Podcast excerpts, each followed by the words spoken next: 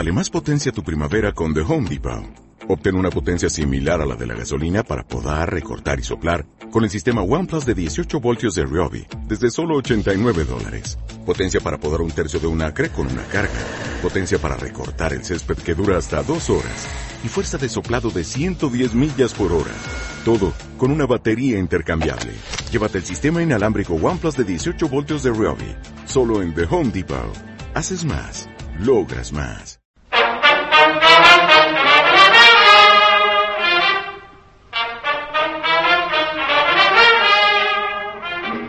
Bienvenidos una vez más a lo que Eternia se llevó.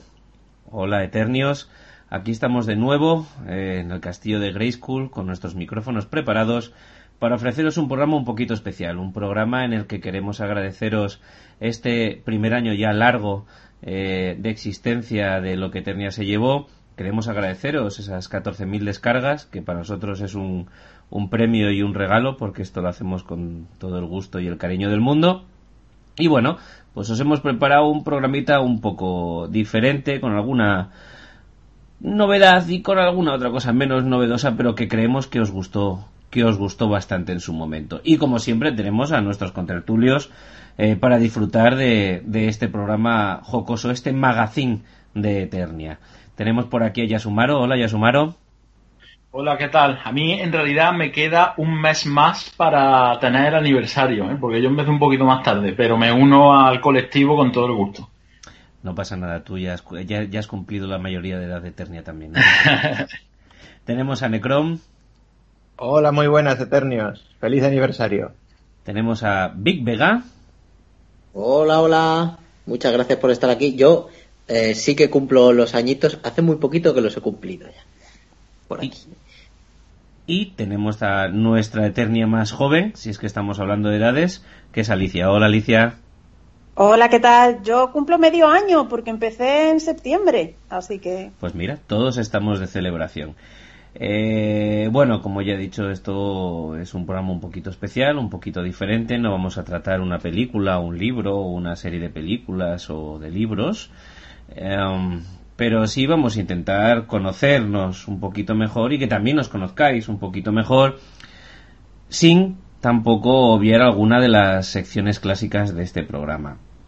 Mm, vamos a ver chicos, yo había pensado en hacer un poquito de, de, Jung o de Freud con vosotros y tengo preparado aquí unas cuantas preguntas para, para desnudar un poco el contertulio eh, que sois. Eh, así que espero que estéis preparados para abrir vuestro arma, vuestro alma eternio y, y dejar que fluya la sinceridad. Vamos a empezar con, unas, con un cuestionario calentito, ¿de acuerdo? A ver qué, qué puedo sacaros o son sacaros para que los oyentes os conozcan al menos un poquito más. Vamos con la primera pregunta. ¿Qué idea tenías antes de lo que era un podcast y que después de, estar aquí en Eternia, eh, ¿qué idea tienes? ¿Ha cambiado? ¿Ha evolucionado? Eh, ¿Lo ves un medio más interesante, menos? ¿Te gusta más, menos? ¿Ya te gustaba? En fin, ya me entendéis. Ya Sumaro, empezamos por ti. Yo lo tengo bastante fácil, porque yo no tenía ni idea de lo que era un podcast. Eh, además, yo creo que se me notaba al principio, cuando se pusieron en contacto conmigo y me informaron. Además, yo pensaba que iba a intervenir nada más que en un programa, eh, en el de J-Horror, pero mm, bueno, resultó que al final le cogí el tranquillo y, aquí estoy. Mm, no tenía ni idea, ya os digo. Ahora sí que consumo podcast. Mm, me parece que es eh, radio a la carta, porque puede elegir lo que escuchar en cualquier momento y creo que es un formato muy moderno, muy fresco y que cada vez va a crecer más. Aunque he de decir que lo que más escucho es este programa, así que tranquilos que no soy infiel. Muy bien, Necrom. Pues a mí me pasaba un poco lo mismo, ya sabe Jarvis que cuando me comentó sobre el podcast, pues yo dije, pero podcast, eso, eso es como radio, ¿no? Eh, entonces yo igual, yo antes de Eternia no, no había escuchado ninguno ni nada. Y luego a raíz de estar aquí en Eternia, pues la verdad es que también en algún otro podcast he, intervenido y también algún otro he visto por ahí y entonces me ha entrado el gusanillo y lo he escuchado. Eh, y también creo que es, que es, una, que es una, una, herramienta interesante eh, para hacerte escuchar sobre determinados temas, pero, pues eso, como dice Yasumaro, una radio a la carta, ¿no? Y, me parece fantástico y genial. Así que ánimo. Bien, a ver, yo, yo creo que, que lo bueno que tiene el formato podcast es que puede ser un formato de radio o de podcast, es decir, que no tiene los constreñimientos que tiene la radio y que si quieres hacer un podcast con un formato radiofónico tal cual entendido lo puedes hacer y si quieres salirte un poco de eso, pues aquí tienes cabida también, ¿no? Eh, Big Vega, ¿tú qué me dices de todo esto? Pues hombre, a ver, yo siempre, desde hace muchos, muchos años, desde que era pequeño, soy un consumidor muy, muy, muy, muy grande de, de radio. Eh, radio deportiva, por supuesto, pero también programas políticos, eh, sobre todo cuando era adolescente y empezaba a formarme, digamos, mi personalidad o mis tendencias políticas y tal. Y, he seguido con los años. Es raro que yo esté en casa y no esté la radio puesta. ¿sabes? Como fondo. Igual que hay gente que, que, pone la tele, pues lo mismo. Esto fue evolucionando, ¿no? Y por horarios de, de, trabajo, por, por, porque vas adquiriendo otras responsabilidades y otros horarios, hay programas que no puedes escuchar. Y, o te los cambian de horario o lo que sea. Y entonces fue cuando descubrí los podcasts, precisamente. Y descubrí los podcasts como lo, que ha dicho de Sumaro. Radio la carta. Eh, que es a lo que tiende todo ya no solo la radio, sino, sino también el vídeo, las series y ya lo estamos viendo que cada vez más plataformas eh, del, del vídeo on demand eh, eh, un, un, valor añadido y es, y es genial. Pues por eso, porque, porque los horarios son los que son y lo que no podemos hacer es, es eh, dejar de ver las cosas y oír las cosas que nos gustan, ¿no? Entonces, ahí ya empecé con los podcasts, digamos, pues por ejemplo de la cadena Ser, que hay muchos programas muy interesantes y, y muy variados eh, en formato podcast, incluso los que ellos, pues ejemplo Hoy por Hoy, es un programa puntero de, de, siempre, eh, y luego ya con podcasts especializados, por ejemplo, escucho de rugby, escucho eh, cines, de series y demás, y lo que sí que es verdad que, que, que me hacía mucha ilusión cuando me, me, me surgió la, la opción de, de, unirme a Eternia, de venirme a Eternia, de mudarme a Grey School y, y estar aquí al calorcito del hogar de, de He-Man, eh, verlo desde dentro, ¿sabes? Participar, preparar los programas y es un curro. Yo, hay que reconocer que incluso las temáticas, porque mola mucho porque vas aprendiendo, siempre lo he dicho, voy aprendiendo según según vamos haciendo cosas. Hay programas de los que yo digo, hostia, ¿yo qué voy a decir de esto? Si yo, hostia, pues yo he visto dos películas de esta, de, de, esta, de esta temática. No sé yo, me pasó por ejemplo con el de Drácula, que era como, joder, se han pillado las mejores pelis, ahora qué, qué hago? y me tocó pues investigar y tal, y mola. Mola y es un curro. O sea, yo a veces es, llega el fin de semana, vamos a grabar el lunes, y digo, hostia, tú, Digo, llego el viernes y digo, hostia, tú, que tengo que preparar algo para el lunes porque tengo que, tengo que prepararlo. Porque además me veo en la obligación y me, me, me siento obligado y, es mi responsabilidad el hecho de, de, de traer algo de interés a, a, vosotros y de traer algo de interés a los, a los oyentes, ¿no? Y, y por eso yo ahora lo veo más como una responsabilidad y ahora cuando oigo los podcasts de algunos compañeros que, que los seguimos en Twitter y, y tal, eh, le doy mucho valor, claro. Muchísimo, muchísimo más valor. Así que bueno, súper contento y súper positiva la experiencia, claro. Uh -huh. Alicia, ¿qué pensabas tú de los podcasts? Cuéntanos. Pues a mí como a los otros dos compis, eh, esto me ha pillado muy, muy de nuevas. Yo no tenía mucha idea de, de lo que era, sí, porque, bueno, yo qué sé, pues eh, oyes la palabra y más o menos eh, te, te, informas de, de, lo que hay por ahí. Yo, para, yo tenía un poco la idea de que eran como canales de YouTube, pero como entre más gente. Y al final es un poco lo que es. Lo que pasa es que, bueno, no, y sin lo que pasa es que cada uno tiene su temática y sus cosas y, y ya está. ¿Y por qué? Yo, yo, yo no he sido nunca muy de radio, la verdad. Eh, por si, por si los siguientes del podcast, del podcast desde septiembre hasta aquí no se han dado cuenta, Big Vega y yo eh, vivimos juntos. Entonces, lo de la radio ha sido un poco como ganancial. Y, y, yo le oía, le, oía cuando, cuando grababais el podcast, le oía hablar con vosotros hasta altas horas de la mañana, en ocasiones muerto de la risa, y yo decía, yo, yo, yo quiero también, yo quiero eso. Y entonces eh, fui haciendo como guerra de guerrillas. Es como, pues no habéis dicho esto, pues no habéis dicho lo otro, pues podíais, no sé qué. Hasta que ella me dijo, bueno, mira, guapa, vente y colaboras tú también y participas tú también. Y dije yo, pues sí, porque además no tenéis chicas, me parece una vergüenza. Y desde entonces hasta ahora, la verdad. Bueno, bueno, muy interesante esta primera ronda. Voy a ver si os aprieto un poquito más. La pregunta es fácil. ¿Cuál es el programa en el que hayáis participado o no que más os ha gustado o que más habéis disfrutado y el que menos? ¿Ya sumaro? Uf, a ver, pues mm, primero voy a decir mm, el que más he disfrutado. Y disfruté muchísimo, aunque fue largo, largo tela, el de las películas ochenteras. Ese me lo pasé pipa, pero pipa, pipa.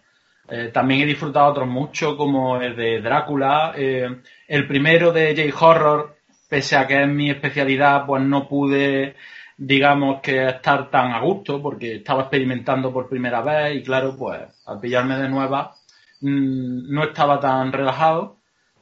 Pero, pero también lo podría meter por ser la, primera experiencia. Y el que menos, el que menos, pues quizá mm, a ver, no quiero que se me malentienda, pero el que menos disfruté pudo ser de Woody Allen. Eh, y no porque no me guste Woody Allen, porque quien me conozca sabe perfectamente la admiración que yo le tengo al director, sino porque quizás se alejó un poquito más de la línea editorial del programa y, no sé, pues me vi un poco extraño hablando de, de Woody Allen, pero, pero guay. También debo decir que lamento mucho no haber estado en el programa de La Cosa, que creo mm, fue el segundo o el tercero o algo así, y el de Resplandor, porque son directamente dos de mis películas de terror favoritas y me encantaron los programas y, vamos, de verdad me muerto el puño cada vez que lo escucho. Digo, ay, podía haber estado ahí, decir esto, podía haber dicho lo otro, eh, así que, así que nada. Yo, bueno, como, director tengo que decirte que del programa de la cosa guardo un, profundo bienestar y, unas muy buenas sensaciones y unos grandísimos recuerdos de cómo disfrutamos no solo la película sino el programa. Yo, yo personalmente lo disfruté mucho. Necron. Eso, eso, eso. Tú ponme más los dientes largos. Necron, ¿cuál es tu number one y, y tu último número de nuestros programas? Bueno, pues a ver, eh, a mí yo es que tengo el corazón dividido en mil, mil pedacitos, porque han habido programas que me han encantado. Eh, me, encantó el de las películas de samuráis, ya sabéis yo de, qué pie cogeo, así que es obvio que me encantará el de las películas de samuráis y el de J-Horror también me encantó. Me parece algo que además justo hoy con, motivo de este aniversario lo estaba pensando y estaba diciendo, madre mía, somos los putos amos. O sea, el programa de Alien, seis horas de programa, eso, eso es mítico, eso ya ha quedado para la historia. O sea, eh, yo, yo lo estaba pensando, digo, ¿cómo, cómo pudimos estar seis horas ahí dando, dale que te pego sin parar? Eh, y déjame decirte que su premio es que es el tercer programa más escuchado de Eternia. Sí, sí, genial, ¿eh? Genial. Seis horas, madre mía, toda la saga Alien, qué bueno.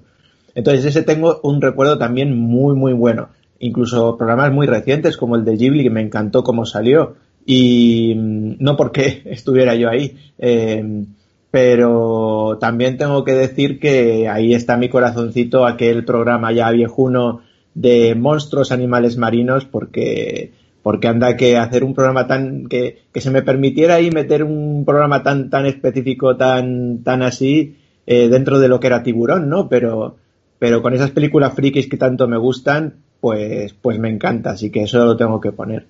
Y como programa que menos me gustó pues eh, hombre en su día fue eh, Black Mirror porque la verdad es que no estaba enganchado a la serie pero pero claro luego escuché el programa os escuché a vosotros eh, y me enganché un poquito y ya pues ya en el segundo participé porque ya me lo había visto. Eh, pero así, de a lo mejor un programa en el que pueda haber estado más descolocado yo por cualquier motivo, yo creo que fue en, Desafío Total el, el, que estuve más descolocado. Quizás porque es una película que nunca me llenó demasiado y que la vi así muy de refilón y tal. Y luego, bueno, eh, pues a mí me pasa un poco como a Big Vega, que no soy gran lector y claro, en los programas en los que eh, los grandes lectores empezabais a hablar de novelas y de libros y de tal, pues yo me quedaba ahí un poquito atrás, ¿no? Porque soy un gran visionador, pero no un gran, un gran lector. Eh, entonces quizás esos un poquito los que, los que me dejaron un poquito más atrás, pero vamos, yo he estado encantado en todos los programas, y inclusive, ya digo, en el de las seis horas, que, que lo estaba recordando y, estaba pensando, mmm, claro, es que cuando, cuando llegábamos ahí a Alien 3 se te cerraban los ojos, pero decías, no, no, que venga, que ahora viene Alien Resurrección y, o sea, que genial, genial. La épica siempre, siempre se recuerda, eso es así. Big Vega, cuéntanos. Hombre, es que el programa de Alien dio para mucho, ¿eh? sobre todo en mi casa. es una cosa loca. No volveré a contar lo de mear en una jarra, ¿vale? Pero, pero, pero sí, lo pasé, lo pasé mal y bien al mismo tiempo. O sea, fue una satisfacción de programa. Fue, fue algo eh, estupendo. Como habéis hablado varios antes que yo, he aprovechado para meterme en iBox y echar un ojillo a lo que habíamos hecho. Y hostia, tú. Esto es como cuando echas la vista atrás y dices, la de movidas que me han dado para hacer, ¿sabes? Y, y, y según iba dándole hacia atrás, iba diciendo, coño, si también hemos hablado de esto, coño, si también hemos hablado de esto, coño, sí. Y, y, a ver, voy a empezar por la que menos me gustó. A ver, me da mucha, mucha rabia, como le pasa a yo Sumaro, a algunos que, que, en los que no he estado y me, habría encantado estar, como el de La Cosa, como el de Jungla de Cristal, por ejemplo, y el de películas de samuráis, que no me lo perdonaré nunca no haber estado en, en ese. Eh, pero bueno, esto es, es, lo que es. El que menos me gustó, o que menos, me, me, menos bien me lo pasé haciéndolo, pues quizá el de películas de superhéroes, ¿no? Que hicimos ahí un debate y tal. Quizá porque los superhéroes no, no, no son mi fuerte y tampoco soy muy entendido en el tema. Pero bueno, que aún así, aún así lo llegué, lo llegué a disfrutar, hombre, y llegué a aprender un, un poquito más. Luego, eh, que me haya gustado más, si es que son un montón. O sea, yo con el de Resplandor disfruté muchísimo. El de Drácula es que me pareció tan completo. O sea, me pareció que ofrecimos tantas posibilidades y, y, y abarcamos tanto en tan poco tiempo, porque creo que fueron, bueno, en tan poco tiempo, cuatro horas, ¿sabes? O sea, que tampoco te creas, pero, pero me pareció una, una pasada y un buen repaso. Sobre todo eso, un buen, muy buen repaso. ¿Cómo no voy a disfrutar con Indiana Jones, por ejemplo, también? Y me pareció también un, programa muy, muy redondo. Los dos de Black Mirror, tanto el de todas las temporadas como el de la temporada 4. Eh, ¿Qué más? ¿Qué más? Eh, que yo recuerde.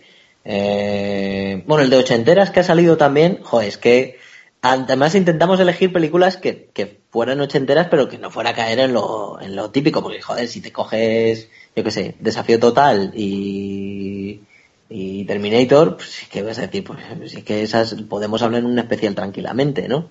Y Alien porque es Alien, ¿no? Eh, así que bueno. No, eh, yo creo que eh, también es como dice, como dice el señor del hielo, mi corazón está dividido en, en, pedacitos y en cada programa intentamos poner, pues eso, nuestro, nuestro poquito de corazón y yo creo que se nos nota, ¿eh? No sé cómo lo veis vosotros, pero a mí me parece que, que, lo, que lo transmitimos. Al menos yo me quedo a gusto. Muchas veces no sé qué decir y, y cuando acaba, o no me apetece mucho grabar. Ah, son, son las 10 de la noche. Uf, qué pereza. Y, y luego te pones y cuando acaba el programa dices, joder, qué bien. ¿Sabes? Esto que te pones ahí en la silla, te, te agarras de los tirantes y dices, ¡ja! ¡Qué currazo me he hecho ahí! pues algo así. En Eternia cuando se nos calienta el pico ya no hay stop, esto es así. Alicia, cuéntanos tu visión de todo esto. Pues tengo que decir que el programa de Alien, de las seis horas de Alien, fue el primero y el único que he escuchado.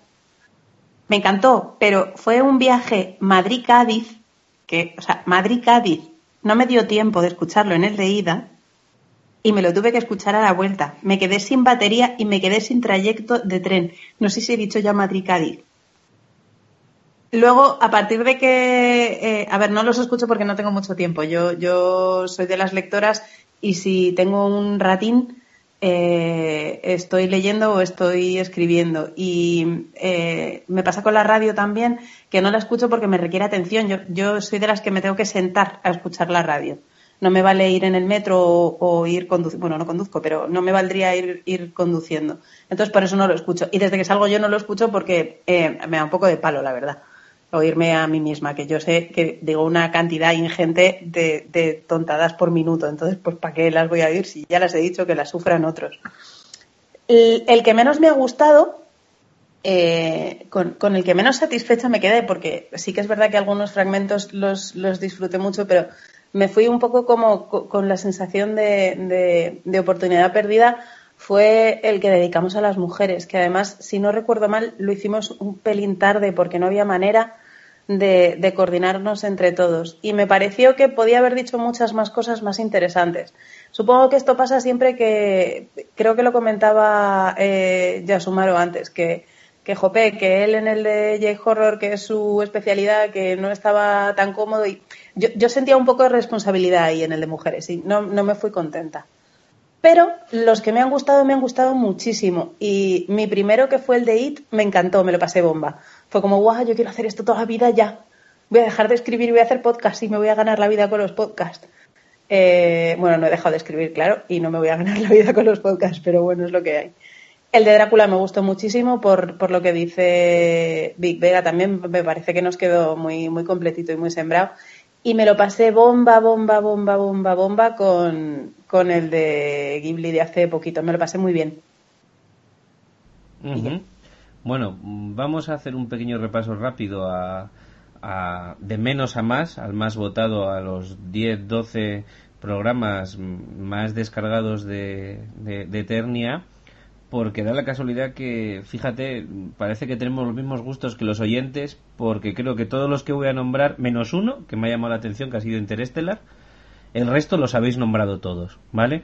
De menos a más, tenemos La Jungla de Cristal, Terror Japonés, El Resplandor, Star Wars contra Star Trek, Tiburón, películas de escualos y monstruos marinos, La Cosa, Black Mirror, Alien Covenant, He-Man, Alien, Interestelar y nuestro top 1, que tampoco lo hemos nombrado, es películas sobrevaloradas.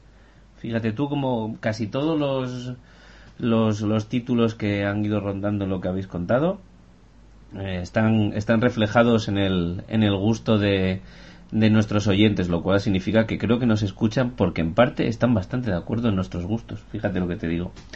Vamos a por la siguiente pregunta, chicos. ¿Cuál es vuestro programa de cine favorito, ya sea de radio, de televisión, eh, el formato que queráis? Y ¿cuál sería vuestro programa soñado aquí en Eternia? Ya sumaron. A ver, a mí me gustaban mucho las tertulias que hacía José Luis García en la 2. Ese formato siempre me ha convencido.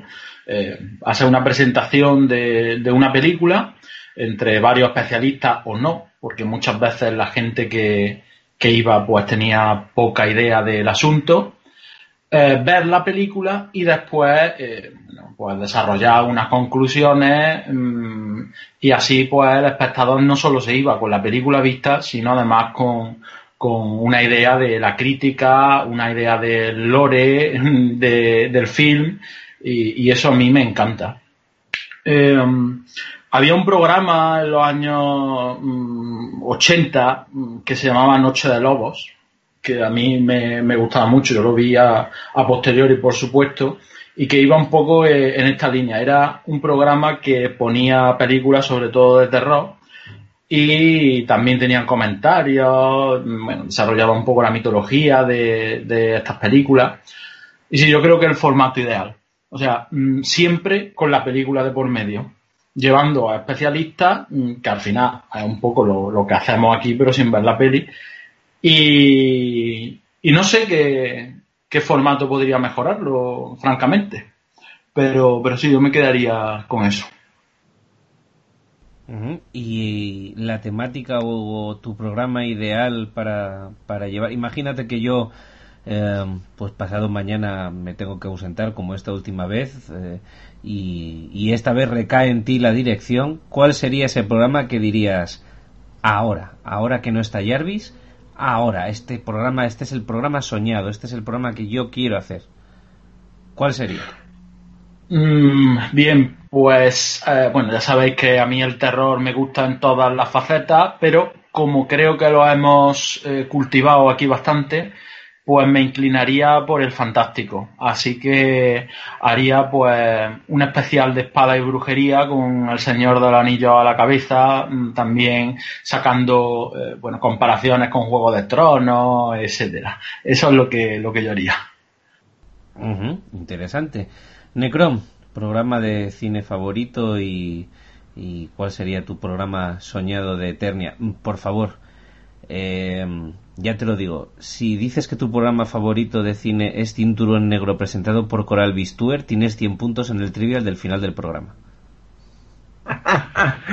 pues, a ver, eh, estaba pensando en ello, porque justo lo que iba a decir es que estoy totalmente de acuerdo con, con Yasumaro en que me gusta ese ese formato de programa de cine, de presentación, película y tertulia. Y, claro, y es que eso también lo hacían en, este programa de artes marciales, que a lo mejor te iban a poner, pues, eh, eh, yo qué sé, Contacto Sangriento o, una de Bruce Lee. Y bueno, y ya claro, a veces traían a un tío que sabía de Kung Fu o que, o que sabía de, de Muay Thai o de algo y te explicaba algunas cosas, pero, pero claro, también a veces pues traían al primer pelagatos que había ahí, que había tirado bombas de humo y, y, y, te contaba unas historias que bueno, que, que, telita fina, ¿no? Eh, y en ese sentido lo también es igual que lo que decía Yasumaro de, del programa de Garci.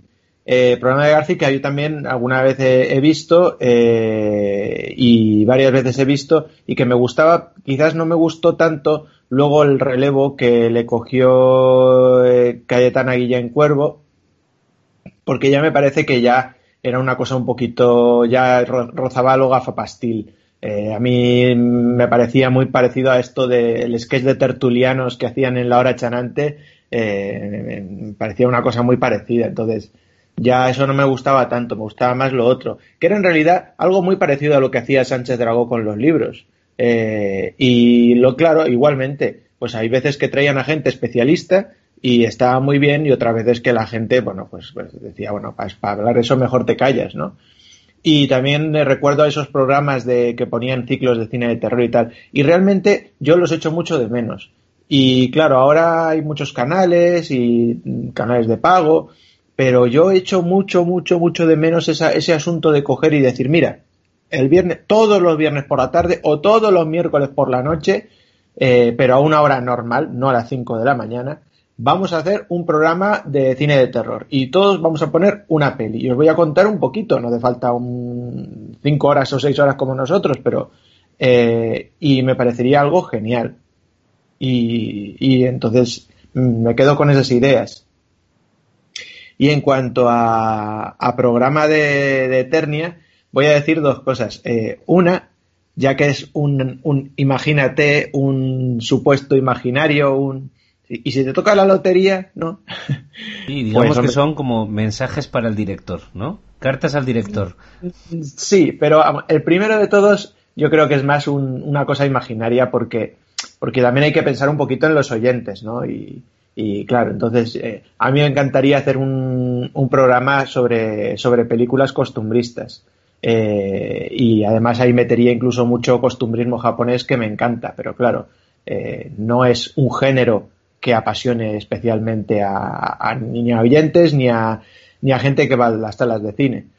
Entonces lo voy a dejar un poco ahí y voy a tirar por la segunda opción que me encantaría, que ya lo dije en varias ocasiones, que sería continuar con ese, ese programa de monstruos, pero en este caso, en vez de marinos, de monstruos fluviales, porque ya, ya, ya dije que, que, tengo ahí muy, muy cultivado el género y, y, que solo con cocodrilos y caimanes ya tienes para hablar seis horas de, películas. Si le sumas piraña ya no terminamos, ¿no? Si, si sumas pirañas, si yo digo, y cualquier otro bicho fluvial, anacondas, por ejemplo, eh, pues ya, y puedes, y puedes incluso luego ir sumando, porque claro, está la, la peratconda, ¿no? La mitad piraña, mitad anaconda. Y la pirañaconda, y bueno, bueno, tiene ahí una variedad muy, muy, muy, muy, muy seria. Mm, no la tiene cualquier supermercado, ¿eh? Big Vega, ¿qué nos dices? Madre mía, esto, esto es un peligro. Ya estaba pensando yo en serpientes en el avión y, cosas así súper bien, ¿sabes? Ya mezclando, mezclando temáticas. A ver, vamos a ver, pues yo como buen oyente de radio, cuando era peque, bueno, peque, estos noventas, dos miles, había un programa en la cadena SER que me gustaba mucho porque, porque era justo eh, después de comer los sábados y era mi puente entre eh, la hora de comer y el fútbol de los sábados. Entonces era genial, porque ahí yo tenía mi momento de, pues podía jugar a la consola o lo que fuera, mientras oía la radio y escuchar los estrenos de cine y aprender y eso. ¿Qué se llamaba el cine de lo que yo te diga? De la SER. ¿Qué pasa? Que este programa, no sé muy bien por qué, acabó desapareciendo y ahora en la cadena SER pues se hay, hay dos opciones, que por un lado tienes la script, que presenta mm, la estupendísima María Guerra, que también trabajaba en, en lo que yo te diga. María Guerra, que por cierto me entera hoy de que va a ser la nueva presidenta de los premios Feroz. Así que enhorabuena desde aquí. Y luego, por otro lado, está Sucedió una noche, que es un programa de cine que se centra más en cine clásico, ¿no? Todo esto, pues como podéis entender, con, horarios un poco infames, así que si los queréis escuchar, pues lo más seguro es que lo tengáis que lo tengáis que escuchar a, través de podcast en, en, Cadena Ser. ¿Y qué más? En cuanto a radio, mira, hace, hace poco también lo han relegado a unos horarios un poco extraños, que lo hacen en Radio Barcelona, Radio Marca Barcelona, ojo, y parece mentira que de Radio Marca pueda aparecer algo de cine o algo decente. Eh, la Claqueta, que es un programa que lleva años, no sé cuántos años lleva, pero no sé si eran 30 años en, en antena en diferentes radios. Eh, que es muy interesante, poco rancio a veces, pero oye, a mí, a mí me mola, ¿no? Tienen, tienen una visión del cine, ellos hacen su poco como nosotros, básicamente. Y, y, me mola, me mola, porque además no hay tantos, no hay tantos programas de, de cine. Me ha gustado un mogollón algo que ha dicho Necrom de los viernes y el terror. Y eso ya lo teníamos, que era la alucine de la 2. Y eso a mí me encantaba. Los viernes, mi peli de terror, eh, en el alucine. Creo que, no, los viernes o los sábados, hostia, no me acuerdo. Ahora, pero bueno, da igual. Eh, cine de terror por la noche. Que a veces era un truño. Bueno, un truño depende, ¿sabes? Pero yo recuerdo estar con mis primos en, en la parcela de mis primos ahí esperando lo que nosotros llamamos la peli del ketchup. Porque había algunas que eran, pues eso, de zombies y ketchup y serie B y nos encantaba. Nos encantaba.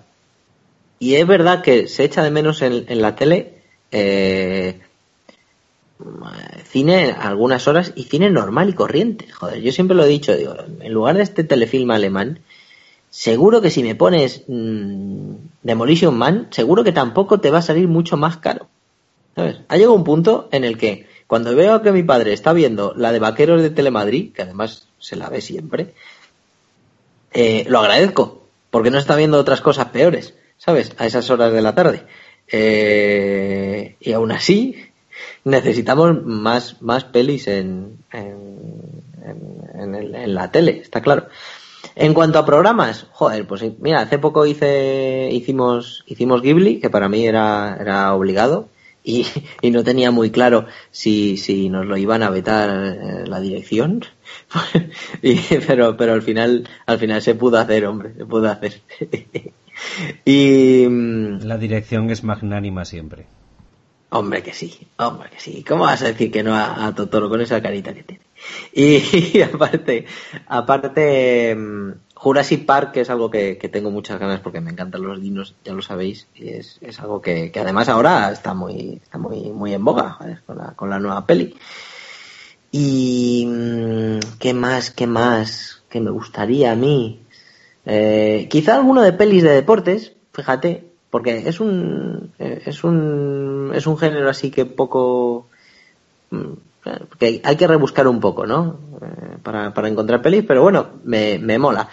Y sobre todo, sobre todo, sobre todo, sobre todo, sobre todo, por fin, por fin, eh, como este año no he podido hacerlo y me encantaría hacerlo por cuestiones de tiempo, eh, se nos escapó el especial navideño. Lo sé. Y, el año que viene no puede faltar, por favor, un poquito de, acebo, un poquito de, ahí de polvorón y, ya sabéis, un poquito, yo qué sé, peladillas o algo. Y ya está. Bueno, se hará lo, que se pueda. Alicia. Programas de cine. Eh, yo, soy de, las lectoras. Yo, eh, y además, por, por, circunstancias personales, procuraba estar lo menos posible en territorio común dentro de la casa. Entonces yo eh, veía Alucine porque no me iba a perder una peli de terror. no iba a suceder así fuera la peor película de la historia eso lo veía y me gustaba. Eh, pero sobre todo yo leía, yo, yo en cuanto, mm, en fin, en cuanto tuve un poco de dinero, que era básicamente la propina que me daban, eh, me empecé a comprar el, fotogramas y consumí fotogramas y fotogramas y fotogramas hasta que me hice un poco más gafapasta y empecé a comprar eh, dirigido por eh, porque alguien me dijo, ay, pero o sea, pero fotogramas es como super publicidad, ¿no? Y dije, ay, no, no, no, yo tengo que ser muchísimo más intelectual que esto. Y me cambié de revista. Y en, eh, de hecho, yo he hecho cosas muy raras a lo largo de mi vida y entonces me dedicaba a recortar todas las críticas de cine y las pegaba en folios, porque para qué las iba a dejar en la revista con una nota, un posit o algo que ya había en mis tiempos posit. No, no, yo las recortaba, las pegaba en folios y las ordenaba en un archivo por orden alfabético y tenía de todo, desde lo que el viento se llevó hasta el último telefilm alemán horrible, horroroso que ponían por la tele, porque fotogramas, eh, otra cosa no, pero cuando no tenían nada que meter, metían lo que se les ocurría.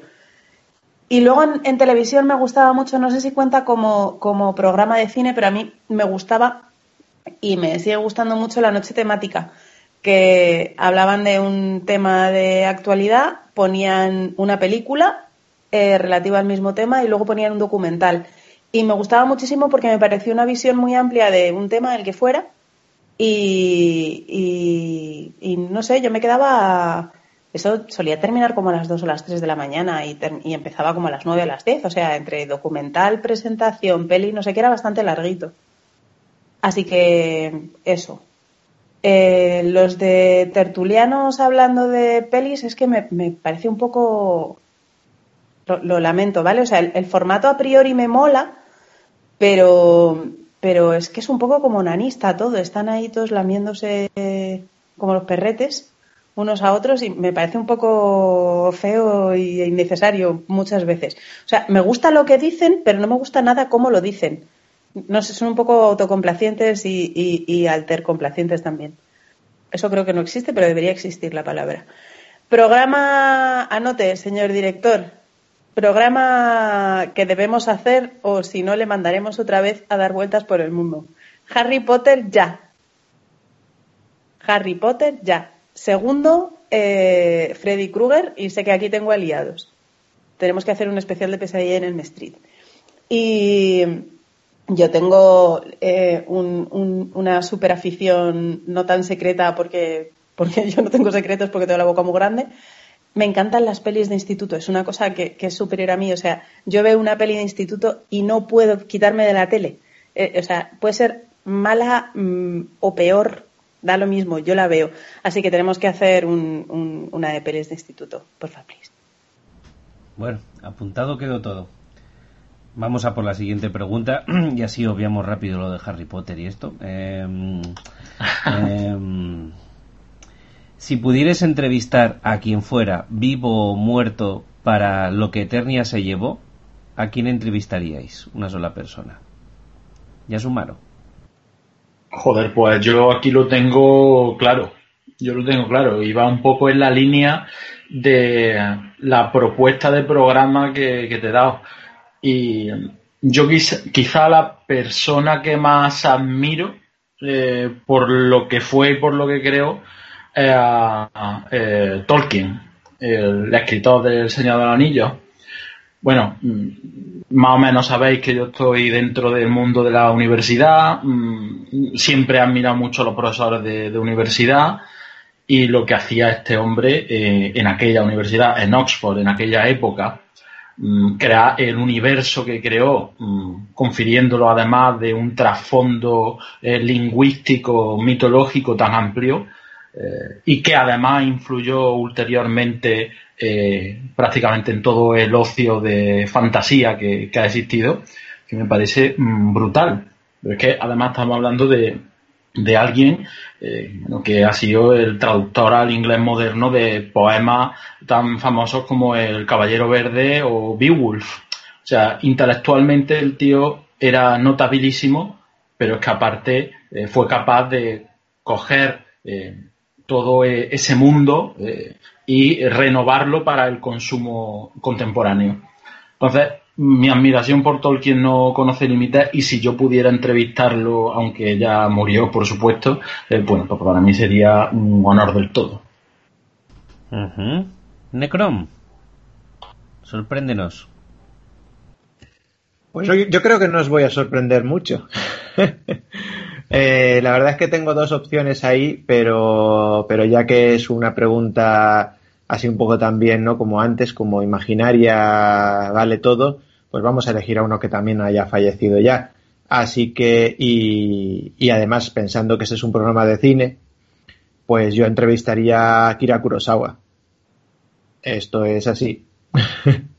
y, y nada, pues ¿qué, qué, os voy a decir? Que nos haya dicho ya en el programa de especial de Samuráis, pues, pues que me parece, y, y, sin, y como sabéis, tirándome a la piscina y como me gusta tirarme a la piscina y, sin pelos en la lengua, para mí, eh, Ran de, de Akira Kurosawa, Ran, es la mejor película de toda la historia del cine oriental. Y no digo, y no digo occidental y no digo occidental porque me parece que son dos mundos muy diferentes. Pero no tendría ningún problema en decirlo tampoco, porque es que me parece el sumum, o sea, inmejorable. Y, me lo pasaría teta preguntándole 200.000 cosas, eh, a quién le compraba las armaduras, quién le forjaba las espadas, eh, cómo se le ocurrió hacer esto, esta escena por qué, en los siete samuráis eh, este es la coreografía, o sea, es que, vamos, me podría tirar horas. Eh, podría hacer otro especial de seis horas entrevistándole. Así que está claro. Big Vega. Pues difícil, difícil.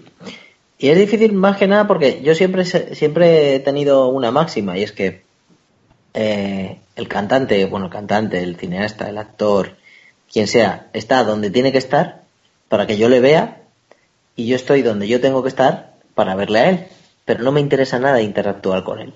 Solo me interesa lo que el trabajo que él pueda hacer, ¿vale? ¿Por qué? Por, evitarme problemas y eh, decepciones, ¿sabes? yo conozco casos de periodistas que han intentado entrevistar a gente que, les encanta y, y, después de la entrevista ha sido como, joder, yo creía que esto iba a ser otra cosa, o o el tío tenía un mal día y, fue como ha venido sin ganas, ¿sabes? Pero bueno, en cuanto al cine, pues yo creo que por, complejidad, por, mental y, por, por, no sé, incluso sabiendo que me iba a dar hostias con, con, la mano abierta, Kubrick molaría, molaría. Pero ya os digo, me iba a dar hostias con la mano abierta, eso está claro, ¿no? Mm, porque me gusta su cine, porque tengo curiosidad por ver qué le pasaba por la cabeza en, ciertas películas o en ciertas escenas o lo que sea. Pero, y por, esta misma razón, precisamente, por ejemplo, y esto le va a sorprender a Alicia, a Stephen King también me gustaría. Eh, saltando entre saltando entre entre géneros no por, por eso precisamente porque eh, de las pocas personas que han hecho que yo me lea un libro, que, hay algún hay algún algún oyente que siempre me lo recuerda cuando le veo como Calavera Diablo, eh, un saludo Calavera. Eh, eh, soy soy mal lector y, claro todo todo el que haga que yo lea merece merece un premio, ¿no? Y, también por la manera que tiene de escribir y por... ¿De dónde sale todo eso, hijo mío? ¿Qué, tienes? ¿Qué te pasa? ¿Qué, Porque tu historia ya la conocemos, pero cuéntame más, ¿no? Y ya saltando más aún entre, entre temas, eh, Stephen Hawking habría sido bastante interesante para, para entrevistar, aunque fuera con voz robótica y todo esto. Pero para sentirme ya más pequeño todavía, pues hombre, ya tiramos a lo grande, ¿no? ¿Qué coño? Bueno, es un, buen trío. Venga, aquí me voy a, a ver, yo. una, una, cosita antes de que, porque yo lo he escuchado, eh, Emilio, y es que, a ver, yo tengo no mucha, porque mm, tampoco lo hago tanto como me gustaría, pero tengo experiencia entrevistando, eh, bueno, a personalidades. Eh, yo creo que Necron también ha tenido alguna entrevista interesante. Pero es que es verdad, que muchas veces vas con una expectativa inmensa y después te, decepcionan porque son bastante eh, herméticos o están condicionados por, por, en fin, su patrocinador o por otros aspectos. Y es decepcionante. Yo, por ejemplo, eh, bueno, he tenido la oportunidad de entrevistar a Takashi Miike, un director bastante potente japonés, eh, Akira Yamaoka, un compositor musical súper famoso de Konami, que entre otras eh, ha compuesto la banda sonora de Silent Hill o de Metal Gear Solid. Muy, muy, muy top. Exactamente. Eh, Ayasuhiro Irie, el director de Full Metal Alchemist, eh, Hiroshi Nagahama, el director de Musishi. En fin, son todos tíos muy potentes, pero en realidad ninguno me ha dejado la sensación de decir, hostia, qué gustazo después de hablar con él, ¿sabes? Eh, ni porque hay mucho tiempo, ni porque puede hacer todo tipo de preguntas, eh, así que yo creo que Stanley Kubrick mm, te hubiera mandado directamente ahí, ¿sabes?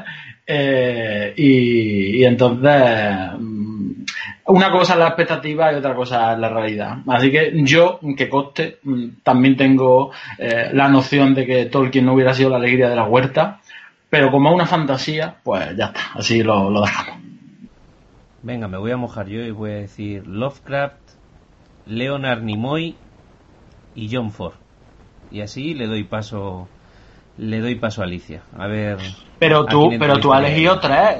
Tú has hecho trampa, tú has elegido tres, ¿eh? Pero porque estoy en el poder. Entonces en el poder. este es el, mercado es así, amigo mío. Alicia, cuéntanos. Eh, pues, mm, ¿qué narices? Yo tengo dos.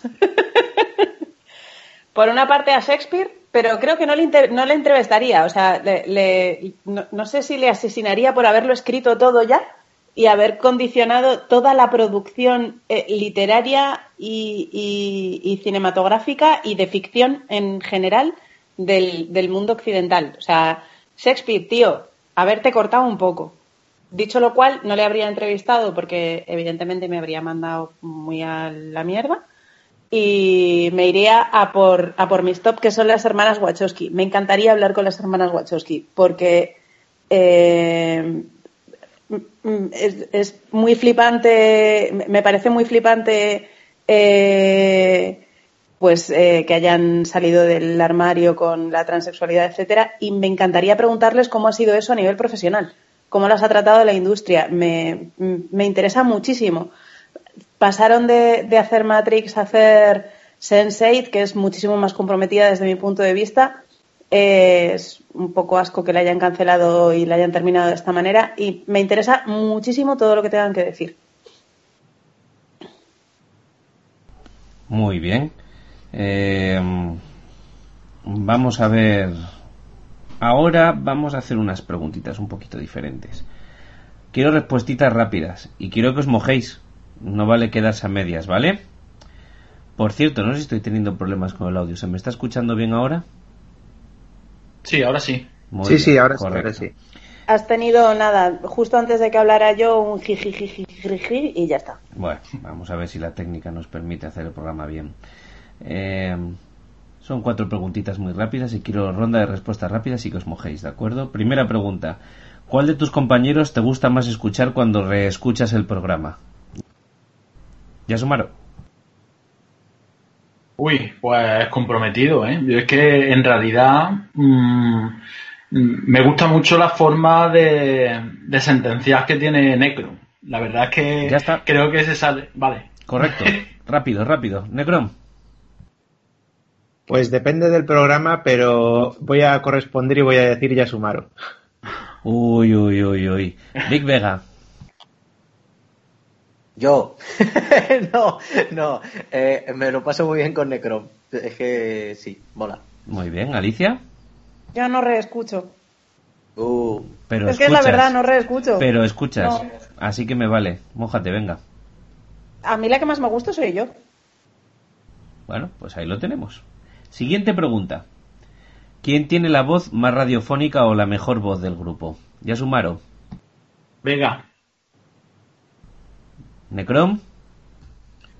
Eh, Jarvis. Vega. el direct. Alicia. Tú. Oye, ¿Quién es que el ahora he quedado mal, que he quedado mal. que es que no No, no has quedado mal, has quedado súper bien.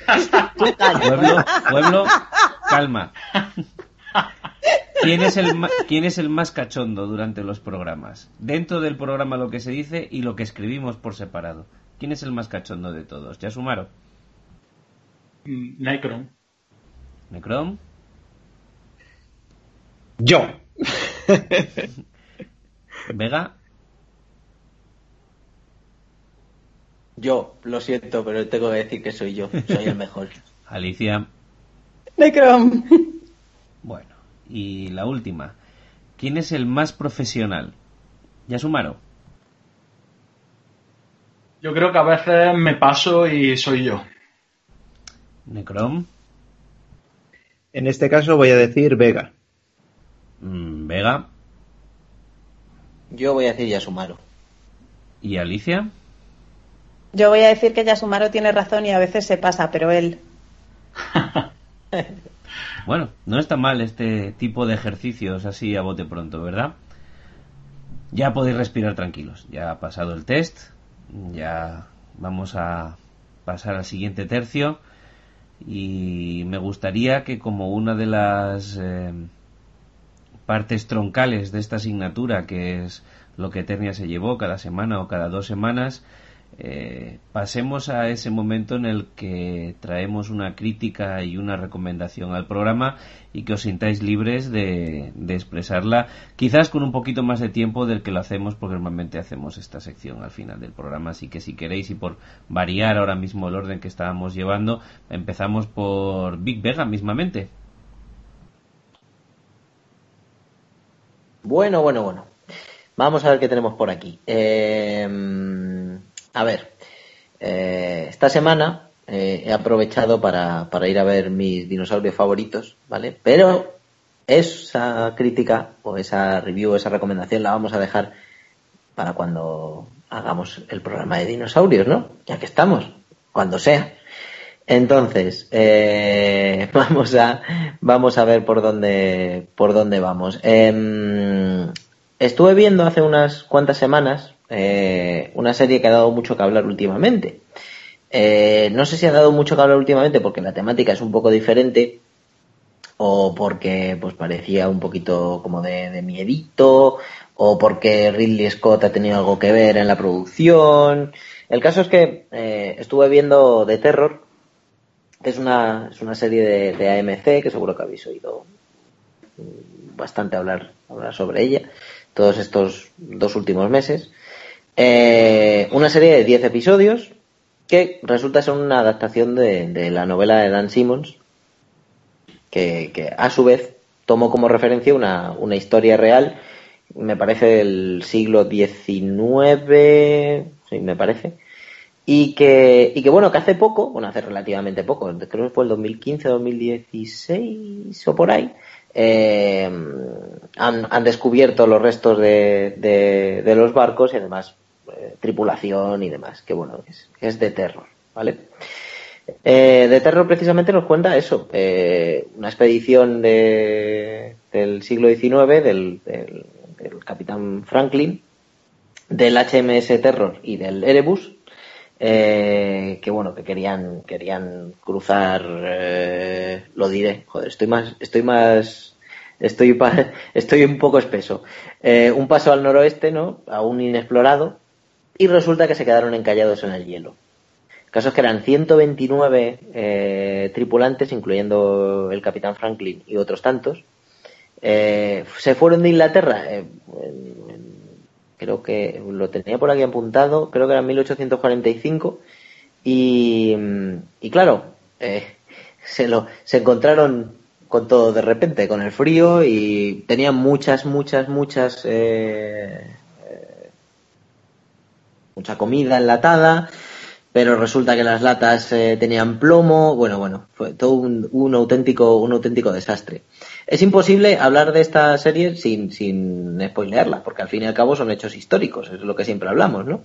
Pero os podemos decir que no se recuperó a ningún, se, hicieron varias expediciones de, rescate, pero no se recuperó a ningún, a ninguno de los, de los tripulantes. Em, hasta el año pasado, pues se pensaba, pues nada, todos congelados o si se encallan los barcos se fueron todos, pero bueno, entre el hambre, hipotermia, eh, tuberculosis, el escorbuto y luego lo último que, se ha descubierto, que es el envenenamiento por, por plomo, eh, fueron acabando, acabando con todos. La serie está bastante bien. ¿No habría, ¿No habría algún colombiano por allí? Por eso murieron envenenados con plomo. Ya está, eso era solo por poner el chiste. Gracias. Gracias por darle un poquito de, fuelle a la, a la presentación porque me, porque me estaba quedando un poco espesa, pero, pero, no sé si, si era lo necesario. Plomo, plomo el que tengo yo hoy. el caso es que, que, la serie, a ver, la serie le cuesta mucho arrancar, ¿vale? Eh, a la serie al principio le falta un pelín de ritmo eh, pero digamos que a partir del capítulo 5 por ahí, la cosa empieza a tomar un, cariz diferente. Eh, sobre todo está muy, muy bien apoyada en, en, tres actores, que es el que hace de, comandante Fitzjames, el que hace de doctor Henry Goodser y Cornelius Hickey. Eh, uno de ellos, por cierto, es, es, es, un antiguo conocido nuestro, que es Tobias Mensis, que sale en Juego de Tronos haciendo de, uno de los Tully, y en Black Mirror, en el programa, en el, en el especial, no, en el especial navideño, no, el de Waldo, en el de Waldo aparece. Son tres muy buenos actores que hacen una, unos papelotes, sobre todo eh, Adam Nagaitis como, como Hiki, que en la última parte, en el último tercio de serie, prácticamente la serie es él, nada más que él. Eh, es tremendo, o sea, es tremendo este hombre con, sin decir nada. Mm, notas que se le ha ido la cabeza, notas muchas cosas, como, como hace lo que necesite y para conseguir lo que él quiere, que ni siquiera él mismo sabe lo que, lo que es, pero bueno. Digamos que eh, la serie intenta ser un poco inmersiva, ¿no? A través de la fotografía, la iluminación, eh, hacen que, te metas mucho, mucho en la serie. El ambiente está muy bien creado, eso sí que hay que dárselo, porque, porque ya os digo, todo es muy, muy, muy oscuro, muchísimo. Em, las ubicaciones que han, que han elegido también están muy logradas. Eh, hay mucho cuidado en cuanto al vestuario, la ambientación de la época. Y y realmente a mí me funciona. El ritmo es muy pausado y eso le va a echar, le va a echar para atrás a mucha gente. Eh, me comentaba Alicia que ella leyó el libro, o lo intentó, por lo menos, que, no pasa absolutamente nada en el libro. Eh, es como el hielo, y más hielo, y mucho más hielo, y mil maneras de decir hielo. Eh, en la serie empezamos así. Luego le intentan meter un puntito paranormal con un monstruo los inuits que están por ahí, de por medio y tal. Eh, es, lo del monstruo no me convence mucho, pero le da un toquecillo. ¿Vale? Se ha intentado vender también la, serie como algo muy de terror y a mí no me parece.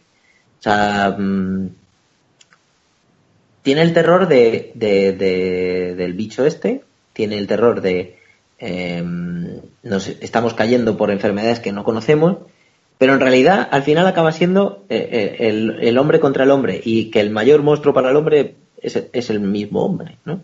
Em, yo la disfruté mucho, pero entiendo que haya gente que, que le, sobre todo los cinco primeros episodios o el principio de la serie, le haga echarse mucho para atrás. También estoy deseando de, que hagan series con temáticas variadas, aunque estén basadas en, historias reales o lo que haga falta. Pero, joder, me gusta. me gusta que, se haga películas eh, sobre expediciones en barco. Eh, me gustó mucho Master and Commander, es una peli que me encanta. Y igual que llegó un momento en el que no se hacían pelis de piratas, ¿vale? Hasta que llegaron los piratas del Caribe y lo reventaron todo. Y solamente tuvimos la de la isla de las cabezas cortadas y algo así, pues, pues hombre, está muy bien que, hagan cosas variadas. Me parece muy recomendable. Eh, pese a ya os digo, esa lentitud. Si sabéis aguantar un poquito, os va, os va a merecer la pena. Recomendación de siempre, versión original. ¿Por qué? Pues hombre, porque los acentos al final, mm, con todos estos inglesazos, pues está muy bien, ¿sabes? Está muy bien. Eh, ya os digo, de terror, AMC, no sé en qué plataformas está ahora, no sé si HBO la tiene por ahí, eh, estoy un poco perdido porque tengo que reconocer que la vi un poco piratilla, porque la quería ver rápido. Y, la vi antes de que la estrenaran aquí, me la vi del tirón en un par de viajes que tuve que hacer en autobús. Y, no os puedo decir mucho más en cuanto a en cuanto a por dónde a por dónde verla. Lo que no sé si pasar a mi siguiente recocrítica o, o dejar a mis compañeros que, le den café. Adelante. ¿Le doy? Expláyate y cada uno suelta sus cositas. vale, vale, vale, vale. Eh, Por cierto, os habéis fijado desde que me habéis dicho que tengo la voz más radiofónica, como estoy un poquito impostando o dándole un poquito de calidez a esto, ¿no? Te veo un poquito como Chris Pratt en, Guardianes de la... No, en, Avengers, ¿eh? Ahí haciendo de Thor. Será más bien como Thor, ¿no? Quiero decir, ¿verdad? Hombre, si la impostas tú mismo lo has dicho. Yo no, me he inventado nada, Jope. No me pegue, no me pegue. Hombre, no me voy a poner ahora amigos de la noche.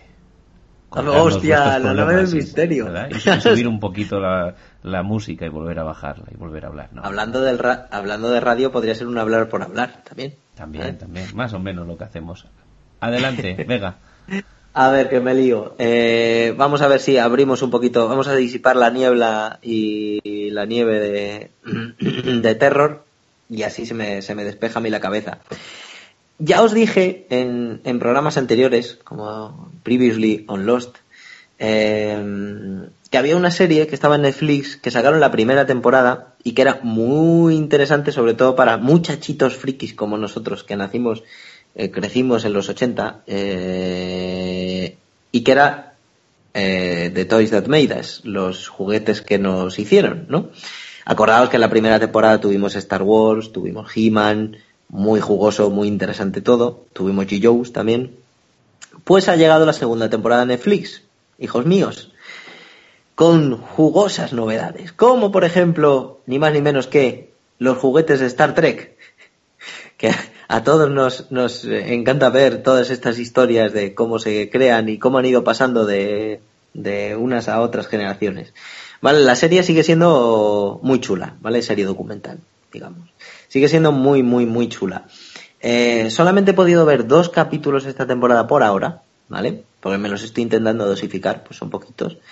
Pero ya he disfrutado muchísimo, muchísimo otra vez, ¿vale? Eh, el primer capítulo fue Star Trek, con lo cual imaginaos, ¿vale?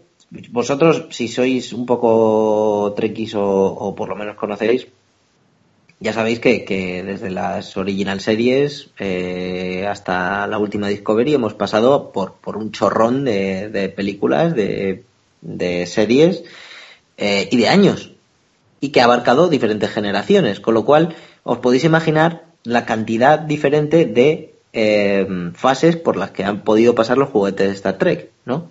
Pues por eso os recomiendo esto, porque la visión es muy curiosa muy, muy, muy curiosa.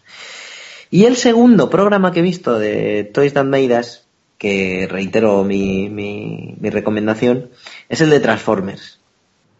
Y amiguitos míos, eh, Transformers, que muchos, muchos jovenzuelos ahora mismo lo conocen por las películas de, cine, eh, tenía una serie de dibujos animados que era la rehostia y que yo crecí con ella y flipé.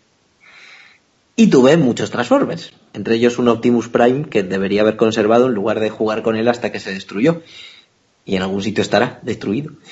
Em, pero es mucho más que eso. O sea, la historia de Transformers es la historia en paralelo de juegos de juguetes japoneses, ¿vale? Juguetes de japoneses de robots a palo, ¿vale? De la época de Astro Boy, etcétera, etcétera, en paralelo con lo que los americanos querían comercializar como juguetes eh, Transformers, ¿no?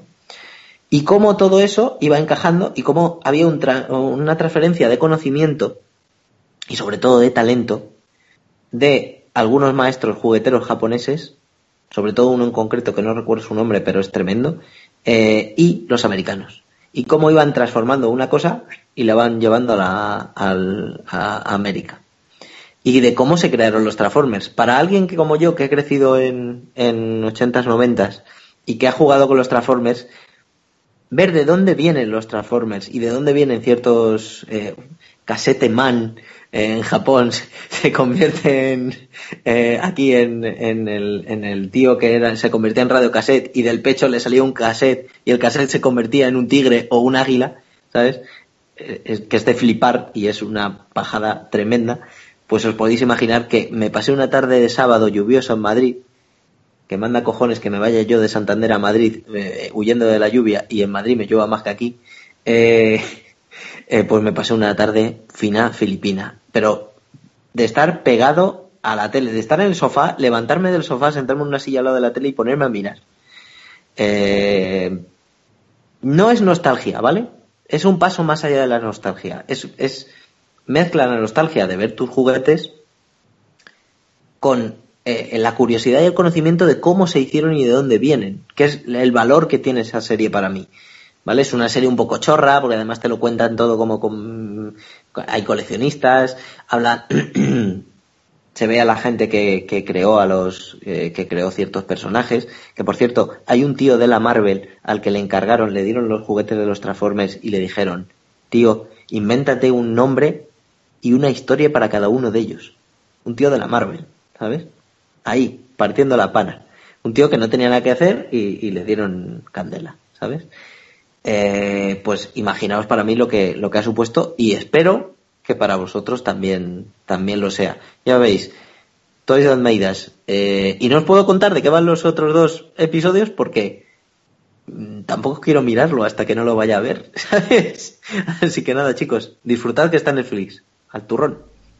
Eh, yo, yo no sé si recordáis el principio de la música de, de la serie de Transformers, no de Transformers. Y yo de pequeño pensaba que decían Salen in the Night. En fin, ahí lo dejo. Pues pensaba que decían Salen in the Night, en plan de por la noche van de farras, Salen in the Night los Transformers. Todos hemos, todos hemos dicho algo con la, con la musiquilla de los Transformers, pero creo, y esto te lo digo porque se lo dije a Alicia el otro día cuando lo vi, que creo que dicen more than meets the eye. O sea, más de lo que ve el ojo. O sea, como que es un coche, pero no. Es un este. Así que eso también hay que buscarlo en internet, chaval. Habría que hacer una revisión, pero yo me quedo con el Salen in the Night. O sea, esto... in the Night. Alicia, ¿cuáles son tus recomendaciones y críticas? Bueno, yo de terror es casi causa de divorcio. No la he visto porque leí la novela. Y tal y como ha dicho Vic Vega, la novela son mil páginas de sinónimos de hielo y ventisca. En serio, si sabes lo que es el hielo, sabes lo que es la ventisca y que la gente muere de congelación y que la gente muere cuando come plomo, te puedes imaginar lo que pasa cuando tienes a un montón de señores en dos barcos varados en el hielo durante mucho tiempo. Fin. Joder, ni puto interés, en serio. A ver, me encanta leer y me gustan los libros gordos, este libro me quitó años de vida. No lo leáis. Si hay que ver la serie, ved la serie. No pienso hablar mal de ella porque no la he visto. Y es verdad que el, actor que hace de Mans Rider, que, sale en los primeros capítulos, porque bueno, entre que pasas de, por el salón y tal, haciendo tus cosas de cultureta y tienes a- al colega viendo de terror, pues algo ves. El señor lo hace bien. Pero, pero en serio, el libro, no. Alejaos niños de ese libro. Si, si algún día pasa algo muy gordo y, y hay que salir a la calle a quemar libros porque si no te matan, id con un ejemplar del terror, de verdad, que la historia de la cultura no va a perder nada. Dicho lo cual, voy a recomendar un gran producto. me río de mí misma porque, porque no me queda otra. Eh, Beth Jessica Jones, hombre. Vamos a ver. La serie no es espectacularmente buena. La serie tiene, tiene agujeros como un queso de gruyer, pero a mí me gusta el queso. Y yo le he perdonado agujeros como, como los de Jessica Jones a muchas series, muchas series similares. Eh, pero, jope, a mí me venía apeteciendo ya ver a una muchacha repartiendo hostias como si no hubiera un mañana. Y Jessica Jones pega y pega bien. Y además el, el personaje está bastante bien construido, no es para nada un, un- un- ni siquiera creo que sea un superhéroe, pero bueno, no es, no es un personaje, un, héroe plano con, con una idea en mente, yo qué sé, no es Superman, ¿vale? Eh, ni siquiera es la típica antihéroe tampoco, aunque tiene un poco de eso. Eh, el trasfondo es un poco más complejo y, y me parece una serie que está muy bien para, para aprender cómo se construyen eh, personajes femeninos bien escritos, rodeados de un entorno femenino también bien escrito, con sus conflictos y con sus cosas. Pero bueno, Jessica Jones tiene una mejor amiga, la mejor amiga tiene una madre. Hay hombres en escena, por supuesto. El, el villano es un villano malísimo con un superpoder, superpoderísimo. Y, y de hecho, la, la lucha, eh, el, conflicto clave de la serie es eh, que Jessica Jones tiene que luchar contra alguien que es capaz de controlar todo lo que hace. Siendo Jessica Jones una máquina de matar, básicamente, pues eso tiene sus problemas. Y eso a, nivel anecdótico, a nivel un poco más profundo, pues bueno, el, el rollo liberación de la opresión, etcétera, también está ahí. Siendo que es una serie bastante light, quiero decir, que tú la ves y no parece que te están dando ahí el coñazo feminista que toca, para nada. Además es que a ver, la serie la han hecho guionistas de, de, yo qué sé, de, pelaje medio, vamos a decir.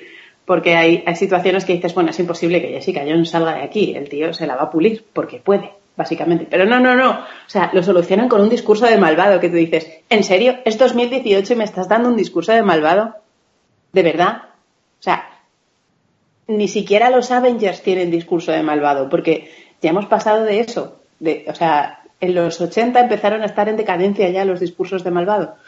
Eh, que por cierto, no sé si se llaman así, pero deberíamos acuñar el término. O sea, discursos de malvado no, que es cuando el malo está a punto de matar al, al, al bueno y empieza. Pues ahora te voy a decir por qué te voy a matar. Voy a aprovechar Y me y voy a decir, Lawrence Kasdan, apúntatelo porque esta mierda que has hecho con Han Solo, ahí lo repites también. Ya no está de moda. Puedes seguir, perdona Alicia, que me, has- me he acordado y me, me- me he venido arriba. Pues eso, que, que eso, que es como, te voy a contar por qué te voy a matar y como me sobran cinco minutos te voy a decir cómo te voy a matar y cuánto te va a doler. Pues esto el, el, el, el hijo del ministro de magia se lo suelta a Jessica Jones. Es que no me acuerdo cómo se llama el actor, pero es el que hace de, hijo del ministro de magia en Harry Potter. Así nunca voy a llevarme el título de mejor profesional, joder, voy a empezar a apuntar las cosas. Eh, pues eso, que veáis Jessica Jones, que está divertido. La primera temporada, la segunda ya es un poco mal, porque no tiene ningún sentido. Y, y ya está, porque de hecho ni siquiera tenía crítica, pero me ha dado aquí Vega el pie para poner muy verde el libro, que siempre está bien. Bien, Así bien, que bien. para que pase el siguiente. Ha salido, ha salido del paso muy profesionalmente, créeme. Eh, Necrom, Pues bueno, mm, yo la verdad es que siempre suelo ser el que el que da las, reco- las recomendaciones más largas y está ahí y os tiene ahí pegados al final del programa, pero hoy mm, iba a traer recomendaciones muy cortitas y lo que he pensado es que simplemente os voy a hablar un poquito de las cosas que he visto más que he visto últimamente, las cosas más frescas que tengo y comentarlas muy brevemente. Eh, una serie de películas. Eh, por ejemplo, eh, hace poco vi Whisper, que aquí se tradujo como Helion, el ángel caído. Y bueno, pues es una película que me parece que tiene un planteamiento interesante, en tanto que unos secuestradores, entre los cuales podéis encontrar a Lori de The Walking Dead y a John Doe de, de Los Guardianes de la Galaxia, pues secuestran a, un niño de una familia rica para, para cobrar una pasta y resulta que el niño es pues el anticristo, eh, el diablo reencarnado en un niño eh, y pues se las hace pasar mal, pero en plan peli de terror, no es que sea este niño es un muy travieso, no, no, es que es pues eso, es, está poseído por el demonio y, y entonces pues tiene todos los poderes de un demonio y, y, se las hace pasar pues muy, muy mal. Me parece que tiene un planteamiento interesante y que el primer desarrollo de la película es curioso, pero luego me parece que cae en clichés y no me parece tampoco una, no me parece una maravilla que diga, ah, vaya peliculón de terror he visto, ni mucho menos, así que lo dejo ahí. Eh, en, la misma línea, no, no vi hace tanto La Pirámide, eh, una peli de 2014 que, eh, vamos a ver, eh, peli de terror y la verdad es que me gustó, me gustó el plan, a ver, no, cuidado, me gustó el planteamiento, me pareció una peli curiosa, es, es una peli muy, muy, muy de un planteamiento muy tonto, en plan hemos descubierto una pirámide, eh, se nos ha atrapado un, un robot eh, con una cámara dentro, vamos a bajar, que no nos vea nadie, mejor hacerlo en una hora que, o sea, es un poco todo muy, muy tal, ¿no? Esa eh, intentamos verla y la cortamos a los 10 minutos. Pues mal, mal hecho, mal hecho, porque el final... Yo aguanté treinta y pico. Pues mal hecho, mal hecho, mal hecho, porque al final te aparece una cosa que, mira, qué coño, lo, voy a decir, no voy a decir cómo acaba ni nada, ni, eso, nada de la trama, pero voy a decir aquello que me, impactó y que me pareció, pues oye, me pareció original, que fue que mm, eh, al final cuando se meten a todo, todo, todo el pirámide, ya después de encontrarse algunos bichejos raretes y medio tipo aliens y cosas así, es que abajo de todo se encuentran al puto Anubis. A Anubis. Y, Anubis se dedica a arrancar los corazones de, la gente y a pesarlos en balanzas. Y dices, qué, puta genialidad. Y me encantó, esa, parte me encantó. Y me pareció, pues oye, pues me pareció pues muy...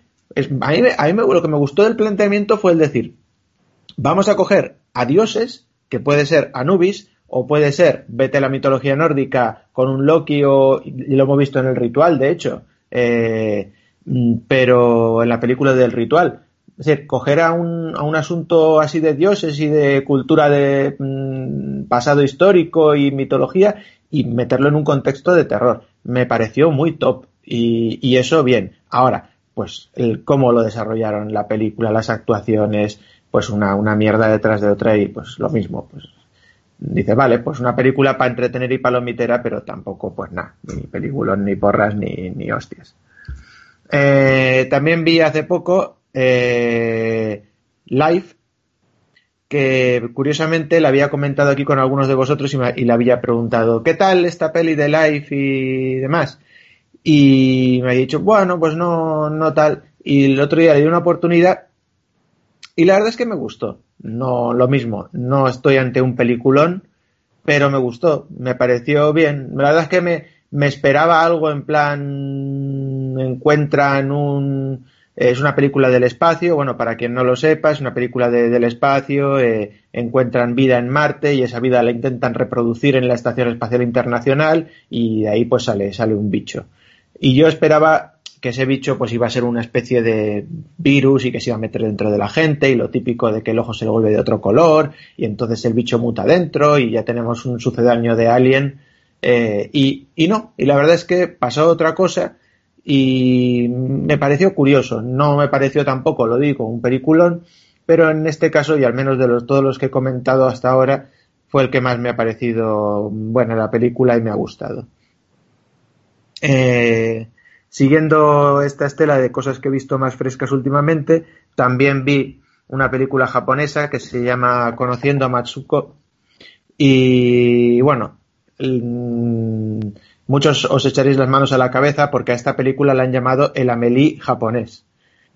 Y tiene, y tiene sentido, es decir, mm, se parecen muchas cosas. Eh, a mí me parece que es una película curiosa. Es una película precisamente de que un, chico muy joven, su padre le dice, ves a casa de la tía Matsuko a vaciarla porque tu tía era una, una persona muy chunga y tenía el síndrome de Diógenes y acaba de morir. Y el chaval ni sabía que tenía una tía. Y cuando llega, pues empieza a vaciar de basura la casa de la, de la tía muerta y empieza a encontrar fotos y eso empieza a suponer pues flashbacks eh, en que nos enseñan cómo era la vida de, este personaje de Matsuko desde que es niña pues hasta el día mismo día en, el que muere y la verdad es que me parece muy interesante todo el planteamiento de la película y sobre todo mm, em, me parece que supera a Amelie en ese sentido y que y que le da otra otra otra visión a, a intentar eh, resumir una vida y sobre todo que yo, o sea, pocas veces has visto una vida más puta que, la, que la de Matsuko. Porque es que todo lo que le puede pasar de malo a una persona le pasa a ella. Todo. O sea, es que es una detrás de otra. Y cuando no acaba ni siquiera una, le pasa otra desgracia. Pero, pero, ¿cómo te lo plantea la propia Matsuko y cómo te lo plantea la película para que cuando parece, parece que va a haber un poco de drama, ¡pum! entra la comedia. Y me parece genial, con musicales y con todo, o sea, un musical de ella cuando se mete a, puta precisamente y, dices, pero bueno, ¿cómo se puede hacer un musical de esto? Eh, pues sí, pues la tía hace un musical y, y dices, y, y, te cuesta ver el drama, hasta el final de la película, la verdad es que te cuesta ver el drama por lo bien, lo bien narrada que está en ese sentido. Así que eh, no, no, es una de mis películas favoritísimas, pero me, sorprendió gratamente y recomiendo esta, esta Conociendo a Matsuko. Y, bueno, eh, recientemente también vi una película muy antigua, mm, de hecho Gamera, El mundo bajo el terror del 65, había visto otras películas de Gamera, pero la verdad es que nunca me había acercado a la original y, quedé muy sorprendido porque si bien todas las películas de, de King Kong y Godzilla antiguas no me acababan de gustar precisamente porque el bicho siempre se llevaba la peor parte eh, y quedaba siempre, no, bueno, es que no es tan malo, no es tan malo, pero lo has caneado bien y no sé, me daban bastante pena las películas antiguas de Godzilla y de King Kong, por ejemplo. Y por eso estaba un poco reticente a todo esto. Y vi la de Gamera, y aunque también va por el estilo, la verdad es que se separa un poco y me gustó mucho el planteamiento y está bien. Y ya pues eh, rematar el hecho de que justo me enteré que el protagonista es, es, pariente de mi mujer, así que pariente lejano, así que pues fue, fue una sorpresa. Y el hecho de ver esta película me impulsó a ver una película que ahora muchos diréis, ya te vale, Necrom, con lo que tú eres no haberla visto antes. Pues sí, no había visto todavía Kong, la isla calavera. Por este motivo que os acabo de comentar, y la vi y me encantó. Me quedé flipado y dije, ostras, una película de King Kong de la que he salido a gusto. Y matizo, porque las antiguas me daban pena, pero es que la de Peter Jackson me da pena de la basura horripilante que es, es mala de cojones, o sea, es que no, no se puede hacer ahí hormigas gigantes y tiranosaurios y, o sea, ¿qué, es eso? No, no sé, es, me parece, la de, la de Peter Jackson me parece horrible, no puedo salvarla. Es intentar coger la peli antigua de la rubia que la coge King Kong y la sube al Empire State, pero, pero meter efectos especiales y es, es, es, es lo que es, pues eso, un pastor alemán y un caniche, pues un pastiche. O sea, eso es lo que es. Eh, y con La Isla Calavera me encantó. Y el final me dejó flipadísimo. Y estoy con un hype eh, deseando a muerte que saquen todas las películas de, Godzilla, Mothra y todo lo que enseñan al final. Eh, y, y, ya por último, una película que ahora, ahora sí, y sobre todo Yasumaro, yo sé que sobre todo Yasumaro va a decir, madre mía, qué hostia tienes no haber visto esta película antes. Y es Silencio pues no, no la había visto, Silencio de Scorsese, y la vi y me gustó mucho. Y me gustó mucho y tengo que reconocer que Kylo Ren hace mejor de, de, monje jesuita martirizado en Japón que de, que de Kylo Ren. pero me llevé un gran chasco y aquí hago un guiño a, a Vega, porque la vi en versión original, esperando que se respetara cuando hablaban algo en español, esperando que se respetara cuando hablaban algo en portugués, y claro, lo hablan todo en inglés. Y dices, pero, pero ¿cómo Sebastián Rodríguez y cómo mm, Curazao del mío amor, Azúcar, o como se llamen, eh, habla en inglés? Y dice, claro, decía mi mujer, claro, hombre, no va a hablar eh, este en, portugués si no sabe. Y yo digo, no, claro, mejor eso, mejor que hablen en inglés que no como Vigo Mortensen, que intenta hablar en español y le sale una cosa ahí rara, que no sabe bien qué es. Pero, pero hombre, no sé, me quedé un poco chof, a pesar de que la película me encantó y me pareció muy, muy buena y de las mejores, sin duda alguna, de Scorsese. Me, voy, a quedar, me voy a quedar con Fray Curazao del mío amore eh, ahí entre italiano y por, me, ha, me ha encandilado, ¿eh? Me ha encandilado. habría que desarrollar la historia de Fray Curazao del mío amore. O sea, nacido en Florencia, pero vivió en Lisboa y después del gran terremoto tuvo que emigrar a Japón. ya está, ya está, ya se me ha pasado. Eh, yo voy a decir rápido que si os va el cine de terror de monstruos y tal, echéis un vistizo, un vistacillo a, Quiet Place. Está todavía en las salas, si es que está estrenada. Eh, pero bueno, una película muy interesante con muy poco sonido. No voy a explicar el por qué pero creo que está bastante bien resuelta y a todos aquellos que les gusten las pelis con, con monstruos depredadores y demás y quieran ver algo un poco diferente, aunque a la vez evidentemente con todos los elementos que este tipo de cine tiene, que se acerquen a esta película porque yo creo que no, no les va a defraudar. Ya Sumaro, ¿qué nos traes tú? A ver, antes por alusiones, eh, digo que conociendo a Matsuko me parece también mejor que Amelie, pero no porque conociendo a Matsuko me gustase mucho, que también, que me gustó, sino porque Amelie me parece una modernez pastelosa infumable. Y también me gustó mucho con El Reino de la Calavera, creo que tiene un toque ahí canalla y mm, sarcástico, paródico, del que bueno carece totalmente la versión de Peter Jackson que también me parece una bazofia brutal de hecho es que Peter Jackson todo lo que ha hecho el hombre después de su etapa de cine B y El Señor del Anillo ha sido más bien nulo. Bueno, yo lo que voy a traer es una especie de popurrí, mm, un, variedades, ¿vale? Y voy a empezar con, con las críticas así eh, rápido y al pie. Bueno, nosotros somos un podcast de cine, literatura y cultura, ¿no? Y ha habido un hecho fundamental, eh, un cambio radical en la cultura de, este país, ¿no? Con la moción de censura. No me voy a meter eh, en si esto es bueno o malo, no voy a ser el abuelo cebolleta y no voy a introducir la política en el programa, pero mm, sí me gustaría comentar que uno de los nuevos ministros que más fuerte y flojo le ha dado a los medios ha sido Máximo Huerta. Eh, este hombre, bueno, la verdad es que yo cuando salió me, puse a chillar, me, dio un espanto. Mm, creo que es muy significativo que se elija a este hombre como ministro de Cultura y Deporte, pero después me quedé reflexionando un poco sobre el asunto y digo, joder, pero si es que hemos mejorado porque eh, al final eh, está sustituyendo a Méndez de Vigo, que es eh, el hijo de un teniente coronel del ejército franquista, un, jurista que mm, tenía una mente pragmática, muy válido en, lo suyo, pero poco creativo y que poco o nada tenía que ver con la sensibilidad que exige el cargo eso lo ha demostrado con, las políticas que, ha ido realizando. Sin Huerta, de momento, no me meto en su, en su trayectoria profesional porque no he leído nada de él, pero de momento es antitaurino, lo cual me parece fundamental, eh, un paso adelante en este país, y apoya el cine y sobre todo por lo que a él le ocupa la industria literaria.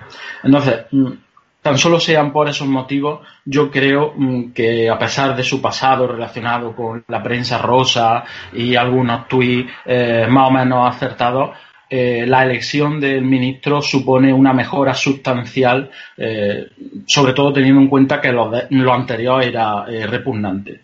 Eso por ahí.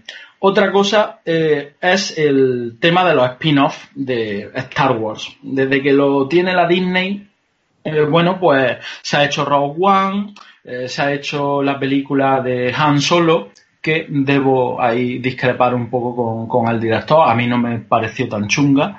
Eh, pero tampoco es para tirar cohetes, desde luego. Lo que sí me da mucho coraje es que la próxima vaya a ser de Boba Fett. O sea, tenemos ya tres eh, spin-offs o, tres películas del mundo expandido, entre comillas, de Star Wars, y ninguna todavía ha sido o ha girado en torno a los mm, personajes pesados de, la saga, por favor. ¿Para cuándo un spin-off de Obi-Wan, que lo confirmen ya, que está eh, deseando Iwan McGregor? Ya, Sumaro, el que está casi confirmado es el de Obi-Wan, el que no está nada confirmado es el de Boba Fett. ¿Sí? Sí. Pero bueno, pues entonces, mira, voy a alterar el paso, voy a alterar el paso y, y voy a hacerte un requiebro y te voy a decir, ¿por qué no han cerrado ya eh, el hecho de que lo interprete Iwan McGregor.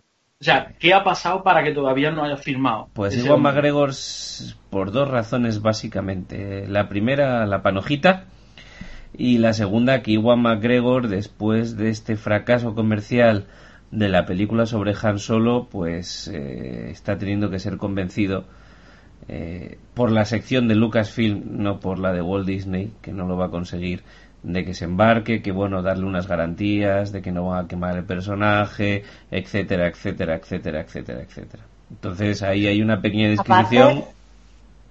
¿Sí? Perdón, eh, yo, yo había leído declaraciones de Iwan McGregor, eh, indudablemente si le pagan lo bastante lo hará, pero que detesta el personaje y no le gusta nada la, el, rollo de la saga. O sea, que, que lo hace como curro alimenticio para alimentar su quinta casa, supongo, pero Hombre, ahora con el divorcio necesita pasta, así que habrá que verlo. Pero, pero vamos, ya te digo que la que está prácticamente a punto de ser ya confirmadísima, ¿vale? No es la de Boba Fett, sino la de la de ¿eh? la de Ben Kenobi. Bueno, pues tengo más cosas. ¿Por qué no se ha confirmado la de Darth Maul? Y más después del final de Han Solo. Tampoco quiero no existe, no, no existe peli de Darth Maul. Darth Maul desarrolla pues- que tiene por el momento es en las series de animación y hasta día de hoy no se va a hacer nada. ¿Que estoy de acuerdo contigo? Sí, porque mira que hasta en los vídeos virales hechos por aficionados de YouTube lo peta siempre que sale Darth Maul, Darth Maul, etcétera, etcétera. Eh, triunfan. Yo no sé por qué no, no han llegado al momento de decir, eh, bueno, vamos a dejar ya estas cosas que ya están manidas, vamos a, a, explorar estos otros personajes, estos otros momentos, no lo sé por qué. Pero vamos, esa por el momento no está ni planteada, ¿eh? Mm, vale, vale. Bueno, pues eso ahí mi, mi petición a Lucas y a, y a Disney. Y bueno, y otra cuestión que quería, otra crítica que quería hacer, y aquí que se me entienda por favor, es que, bueno, recientemente he visto la serie Troya, eh, la que está en Netflix eh, eh, actualmente, y me di cuenta de que Aquiles es, una, es negro. O sea, es que esto es algo que ahora parece estar de moda, el hecho de, de, que personajes que sean blancos en las nuevas revisiones, las nuevas transducciones, pues sean interpretados por, por actores de, de, color, bueno, de color, de negros directamente. Esto ha pasado, por ejemplo, con la versión teatral de Harry Potter con Hermione Granger. Esto ha pasado en Vengadores con Hindal, que recordemos es un dios nórdico. Y esto ha pasado eh, en esta serie con Aquiles, del que se dice en la Iliada que sus cabellos rubios resplandecían como, como el sol.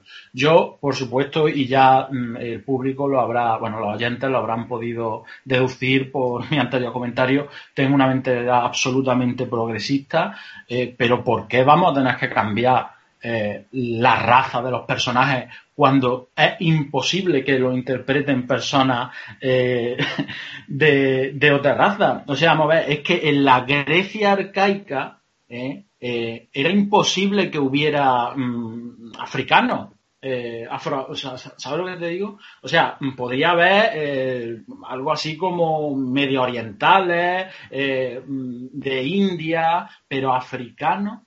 Y más interpretando a uno de los personajes más potentes, bueno, al protagonista directamente, porque la Iliada se centra en la ira de Aquiles. Eh, que sea una persona de color, bueno, pues no, no lo acabo de entender. Mm, pero bueno, mm, igual de mal vería que eh, un personaje negro fuera interpretado por un chino o por un blanco. Eh, lo que no quiero es mm, caer en contradicciones históricas. Eso es el tema que me preocupa, sobre todo atendiendo bueno, a políticas que puedan utilizar las productoras eh, en plan para ser más guay. Bueno, eso por ahí. Y ahora las recomendaciones, ¿no?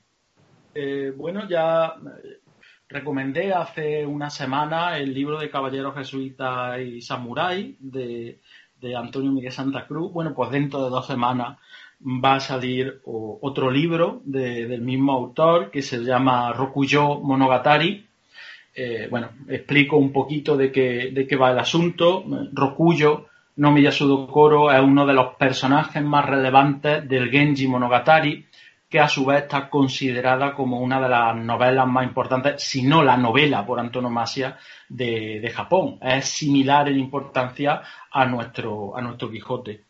Bien, pues esa novela va de, un galán, de, eh, un príncipe de la corte de Heian, se desarrolla en torno al año 1000, eh, que eh, bueno, en, su, en sus ocupaciones primaba el coqueteo con las mujeres, la seducción, y una de sus víctimas, entre comillas, fue Rokuyo, una viuda imperial, con la que al principio tuvo una relación bastante placentera, pero después la fue dejando mm, de lado eh, porque abrazó mm, a, otras mujeres, sedujo a otras mujeres. Eh, bien, bueno, pues este hecho fue eh, mm, frustrante para Rocuyo, que era una, dama sublime en todos los aspectos, hasta el punto que fue desarrollando una personalidad paralela, un ente maligno que se le separaba del cuerpo cuando ésta dormía y atacaba a las distintas amantes de Genji. Bien, pues yo lo que hago en Rokuyo Monogatari es ver la historia de Genji con los ojos de Rokuyo haciendo una especie de revisión feminista de la historia. Y eh, no solo eso, sino, eh, digamos que justificando el origen de la venganza fantasmal, o lo que yo llamo Female Avenger, eh, en el Genji Monogatari y en este personaje. O sea, ese, ese ser, ese ente que se les desgaja del cuerpo, no deja de ser un fantasma que se está vengando por, por un maltrato, ¿no? Entonces es una vindicación ahogada de lo que las mujeres no pudieron conseguir en vida y que solo pueden restituir con la venganza eh, post-mortem, eh, hablando del fantasma en general y en vida eh, particularmente de Rocullo. Dentro de dos semanas lo, van a tener en, Amazon los, lectores y además a un buen precio, así que invito a que lo compren. Otra recomendación que, voy a hacer es una película que he visto recientemente que va un poco en la línea de la pirámide eh, que ha contado Necron, que se llama The Temple. Eh, el templo eh, está en Netflix, es una película que está mm, directamente masacrada por la crítica. Eh, en todas las páginas web que vosotros visitéis va a tener un 3 sobre 10. Pero mm, a mí me triunfó porque toca la figura de uno de los personajes mitológicos más importantes del bestiario japonés, que es el kitsune. La película, eh, bueno, básicamente va de un flipaillo de Japón que convence a una pareja eh, para visitar eh, eh, el país y una vez llegan allí pues descubren la existencia de, un templo donde ha habido diversas desapariciones, etcétera, y entonces pues les pica la curiosidad y van a, hacer senderismo hasta ese templo. Bueno, pues hasta aquí puedo leer. La película, ya os digo, no es que sea una maravilla, de hecho, objetivamente es mala, pero entre que le ha pegado demasiado a la gente y entre que a mí me gusta mucho la figura del kitsune y salen bichitos chulos, mm, yo la recomiendo. Y para acabar, bueno, yo ya cada vez menos, pero siempre he consumido mucho anime. Eh, ahora he cogido la costumbre de antes de acostarme ponerme un capitulito de, una serie. Y eh, estoy viendo una eh, que me está haciendo bastante gracia, que es de 2015, eh, que se llama One Punch Man. Mm, a ver, la serie eh, tiene un desarrollo, una sinopsis absurda.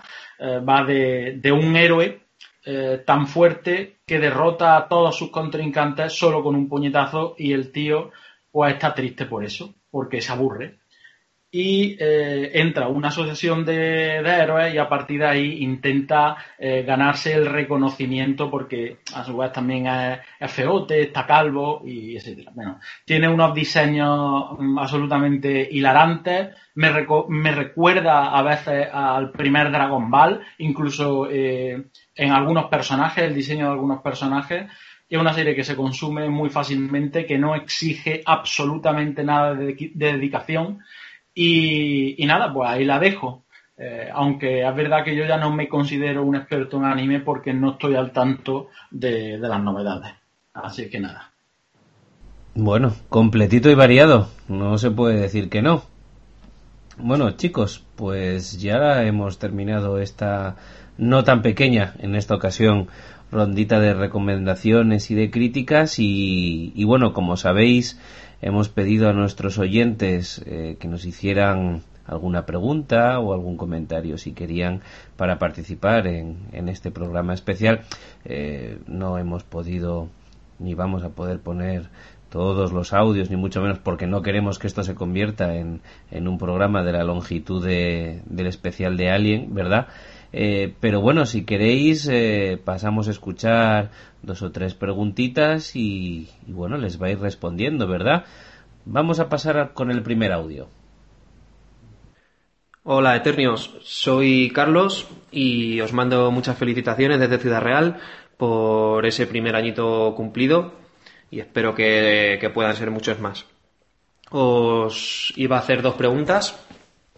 A ver, yo soy un gran fan del cine de terror y para mí John Carpenter es directamente mi director vivo favorito actualmente. Los fans de John Carpenter, como sabréis, estamos de enhorabuena este año porque existen dos proyectos todavía, todavía un poco en el aire, pero que parece que saldrán a la luz este año. Por un lado, el remake o secuela o reboot, este un poco raro de la noche de la noche de Halloween, en el que parece que Joel Carpenter está implicado y, que incluso compondrá la banda sonora. Y por otro lado, su nueva serie de televisión que también, que también parece que girará en torno a Halloween. Bueno, por un lado, quería preguntaros qué opinión os merecen estos proyectos de John Carpenter y también pues pediros que me contéis un poco cuáles son vuestros top de películas del maestro. Si también incluso queréis añadir alguna pequeña joya que queráis reivindicar de su filmografía o si esa misma joya viene incluida en el top, como queráis, porque me comentéis un poquito cuáles son las películas de John Carpenter que más os gustan. Ya está, solo eso. Muchas gracias y eso, a seguir. Enhorabuena por el añito. Muy bien, muchas gracias, Carlos. Eh, chicos, ¿quién se anima a responder primero? Bueno, no, voy a responderte yo rápido, Carlos. Te voy a decir mis dos favoritas, que son Day Live y El Príncipe de las Tinieblas. Llámame clásico. Aunque claro, podría hablar de la cosa, etcétera, etcétera, pero dejo esas dos. ¿Quién quiere empezar? Venga, eh, Necrom, ¿qué le decimos a Carlos? Pues yo es que tengo que tengo que decir la cosa, tengo que decir la cosa porque me parece la más, la más redonda, pero mm, además hablando de género de terror especialmente, pero también tengo ahí mi, corazoncito para el príncipe de las tinieblas. Ahora, si me, si me dices, si me dices Carpenter y me dices mi favorita y me dices yo, ya, ya sabéis que, ya lo sabéis, que no, no, no puedo, no puedo decir, no puedo decir algo que no sea relacionado con Jack Barton y su camión. Así que golpe en la pequeña China para mí eso es eso es ya una cosa que no, que no va a mejorar. Que, quieren hacer otra con The Rock, no, no, es, es, esa y, no hay más. Bien, un punto para Lopan. ¿Ya sumaron? Yo coincido con Necron. A mí, objetivamente, la que más me gusta es La Cosa, pero después me tira muchísimo El Príncipe de las Tinieblas, como ya sabéis por aquel especial de los años 80, y es que Golpe la Pequeña China a mí me, me, flipa también. Así que si tengo que escoger un top 3, me quedo ese.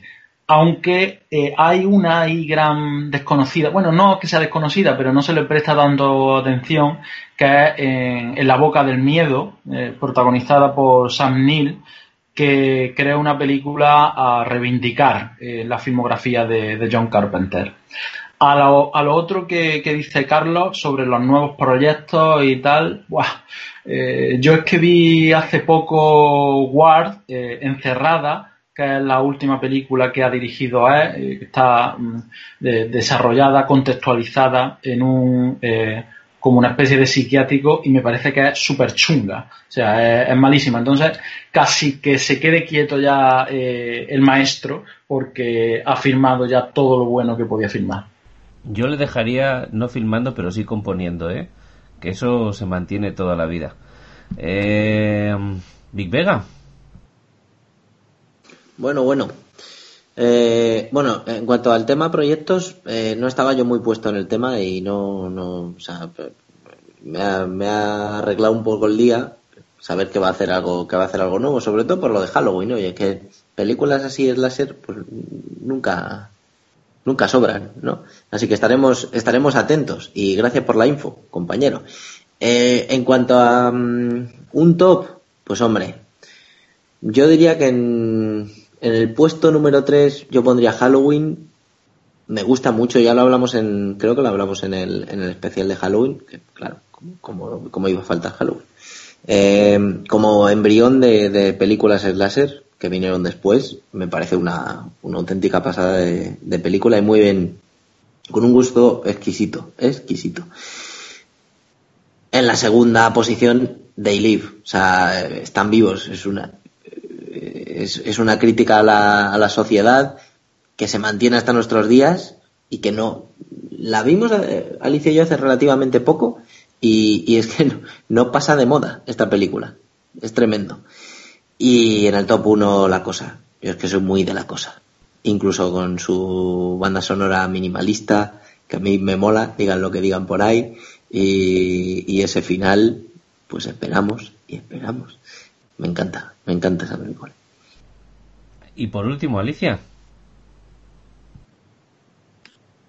Bueno, a mí recordad que me queréis, ¿vale? Eh, no me gusta la cosa. Eh, que yo sé que es buena. Quiero decir, yo la veo y, yo reconozco sus bondades, pero yo me duermo viendo la cosa. Lo cual tiene su gracia porque la primera vez que Vega y yo quedamos fuimos al cine a ver el, reboot de la cosa, que, vaya cosa que vimos. Eh, de hecho, procuramos no hablar de nuestra primera cita porque qué malo era madre. Dicho lo cual, eh, yo de los proyectos no tenía mucha idea y la verdad es que tampoco me emocionan mucho porque no soy muy de Carpenter. lo siento, Carlos. Eh, me gusta mucho Dayleaf porque, porque, pues como decía Vega ahora mismo, no pasa de moda. El, la, premisa me parece chulísima y además es tan naif en, la ejecución que, me da como ternurita. Pero sobre todo me gusta, me gusta el, rollo ciencia ficción que se da tanto la mano con, el terror. En ese sentido, eh, me gusta también el pueblo de los malditos, pero menos. La primera, la primera de Liv y la segunda, eh, menos mal que estáis todos lejos y no me podáis pegar. Eh, me gustan mucho las dos, la de Escape en Nueva York y el Escape de Los Ángeles. No puedo evitarlo, me encantan, me lo paso bomba.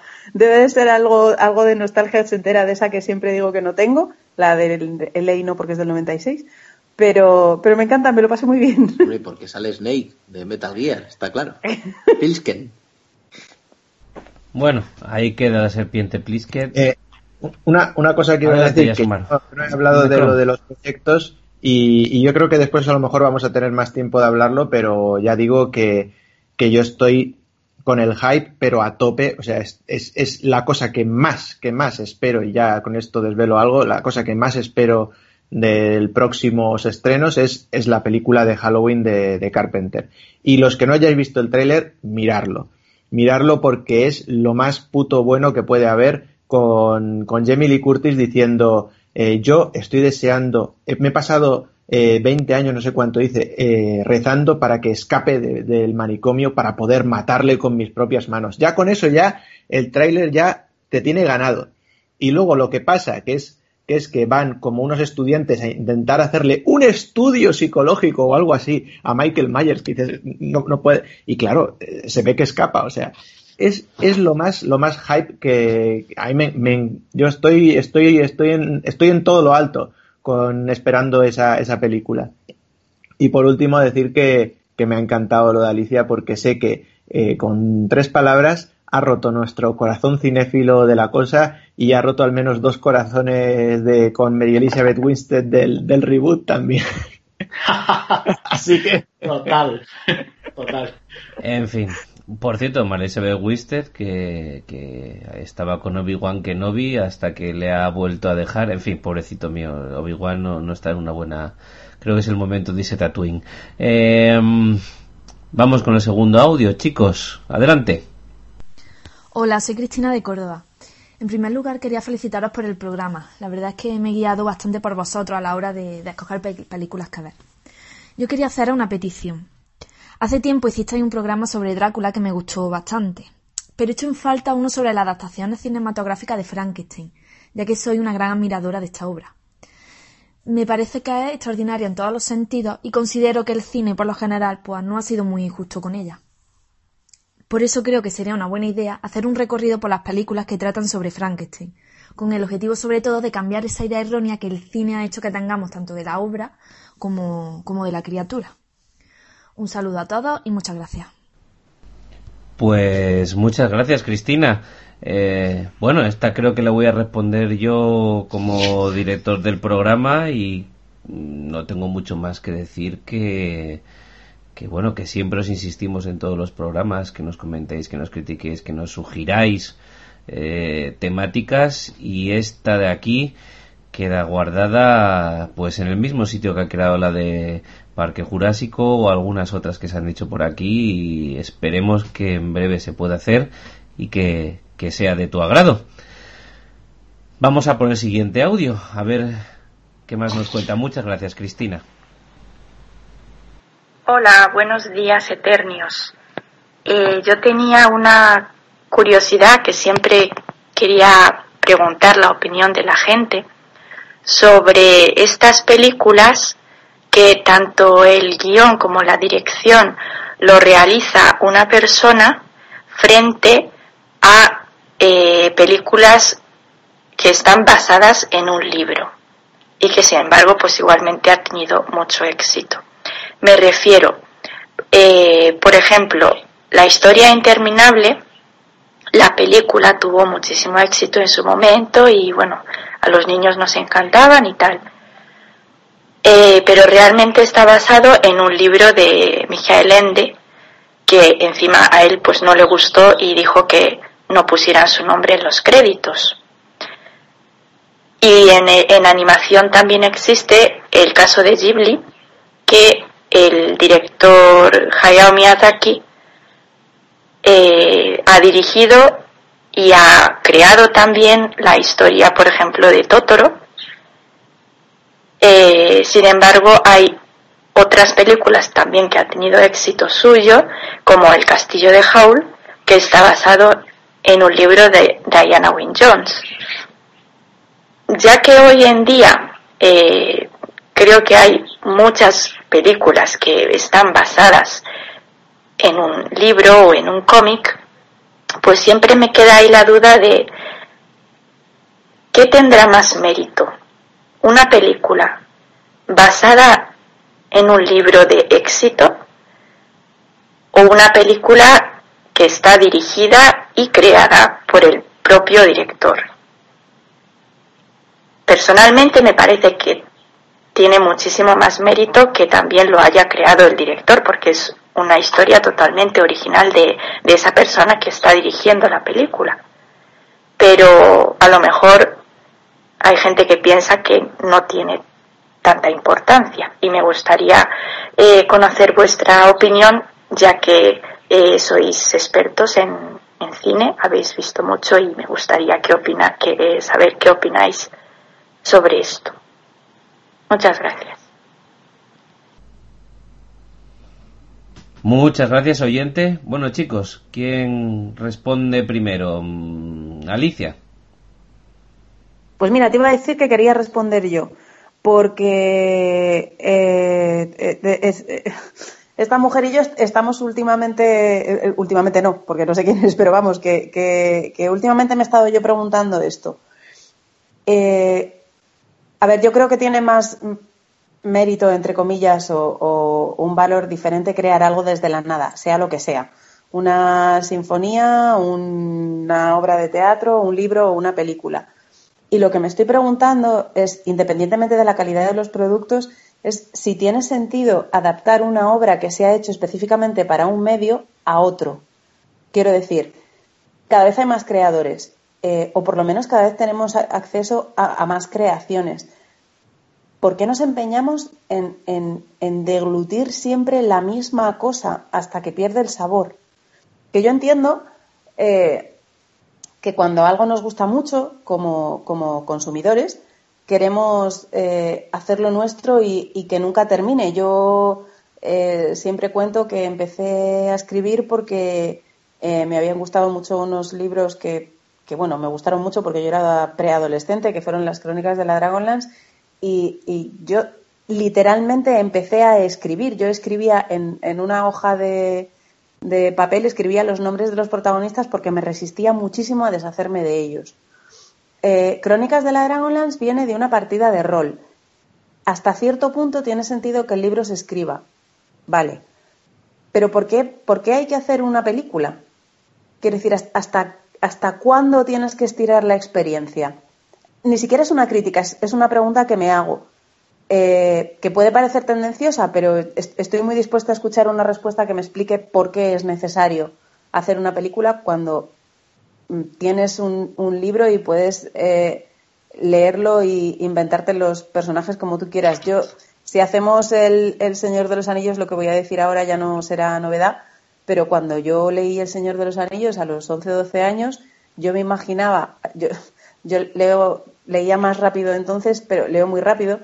Eh, no en diagonal, pero sí que leo muy rápido, entonces pues eh, a veces mis ojos van por la página del, del libro un poco más rápido que mi cabeza y cuando al principio describen a los hobbits, describen que llevan una ropa de colores muy brillantes, verdes, amarillos, no sé qué, bla, bla, bla. Yo me imaginaba los hobbits verdes. ¿Vosotros os imagináis la decepción cuando yo vi a Elijah Wood con, la carne de, color caucásico. O sea, ¿dónde estaba mi hobbit verde? Que era mío. Y lamentablemente, cuando, cuando ves una película, es muy difícil recuperar las imágenes previas que tú te habías hecho. Esto ya como apreciación personal. Pero bueno, en, respuesta a, a, la pregunta, pues yo creo que tiene más mérito crear de la nada y no estoy muy segura del valor añadido que, supone cambiar una, una, obra de un formato a otro. Alicia, ¿De libro o, de libro a peli? Dime. Si quieres te voy a contestar porque has nombrado al Señor de Anillos y eh, además yo tengo una opinión muy forjada al respecto. Yo creo que sí tiene sentido adaptar, no siempre, de hecho la mayoría de las veces es una, es una estafa y no merece la pena alargar el chicle, como, como tú dices, tirarlo pero eh, también está el toque propio del autor, eh, porque eh, puede influir hasta tal punto en la adaptación, en la transducción, que pueda ser una obra distinta directamente. aunque la adaptación o la reescritura a la gran pantalla del Hobbit no fuera como tú pensabas y como tú concebías, mm, ¿a qué te gustó? Nada en absoluto. Ninguna de las tres películas. Ya me, ha ya me ha tirado por tierra la... Bueno, pero incluso así hay gente que seguramente le gustará. Pero mm, vamos a hacer eh, el ejercicio más complejo todavía.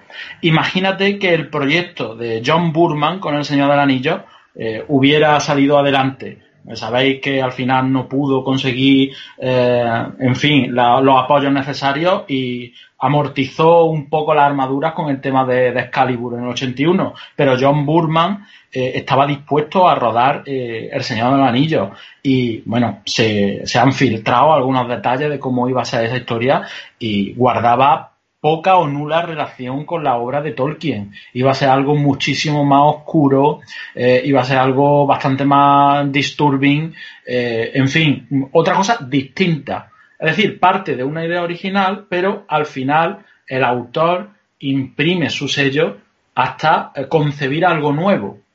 Entonces yo creo que las adaptaciones o las reescrituras de, las obras no tienen por qué ser negativas, ni tienen por qué no aportar nada eh, el problema es que esto no suele ser así, pero no es culpa del concepto, es culpa de los creativos. Ojo que yo no he dicho que sean malas o no, yo me pregunto, me pregunto. Sí, sí. Bueno, parece que la pregunta de nuestro oyente ha suscitado que no es nada no es nada difícil aquí en Eternia un bonito debate sobre Tolkien to me. Mira que la mujer nos estaba hablando de Michael Ende y dale que Tolkien. En fin, no, no, no, os puedo encauzar por otro lado, ¿eh? Me cuesta, me cuesta. Vamos a pasar al siguiente audio, a ver qué nos preguntan o qué nos sugieren los oyentes. Buenas, Eternia.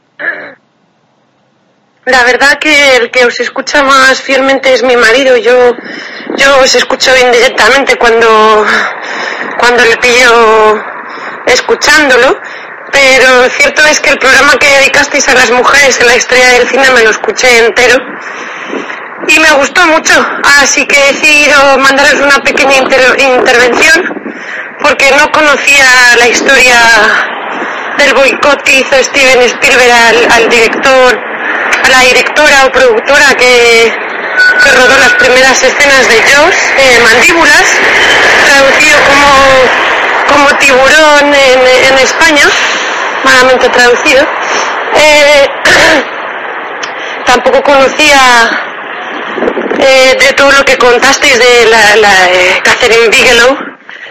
Y, nada, simplemente quería hacer el comentario de que el siglo, en pleno siglo XXI todavía es mínima la presencia de las mujeres en, premios y galas de cine, bueno, mínima, eh, como asistentes suelen asistir, pero el, tema lo que quiero decir es, a la hora de otorgar premios, actrices sí, muy bien, pero directoras de cine, eh, como bien indicasteis, Catherine Bigelow fue la primera y en el 2004, ya en el 2000, el siglo XXI, primera directora, y una de las primeras fue Alice Guy, Alice Guy, que todo, todo el mundo habla de los hermanos Lumière, los primeros en rodar la primera película, todo el mundo se olvida de Alice Guy así, y así con todo, invisibilizando a las mujeres.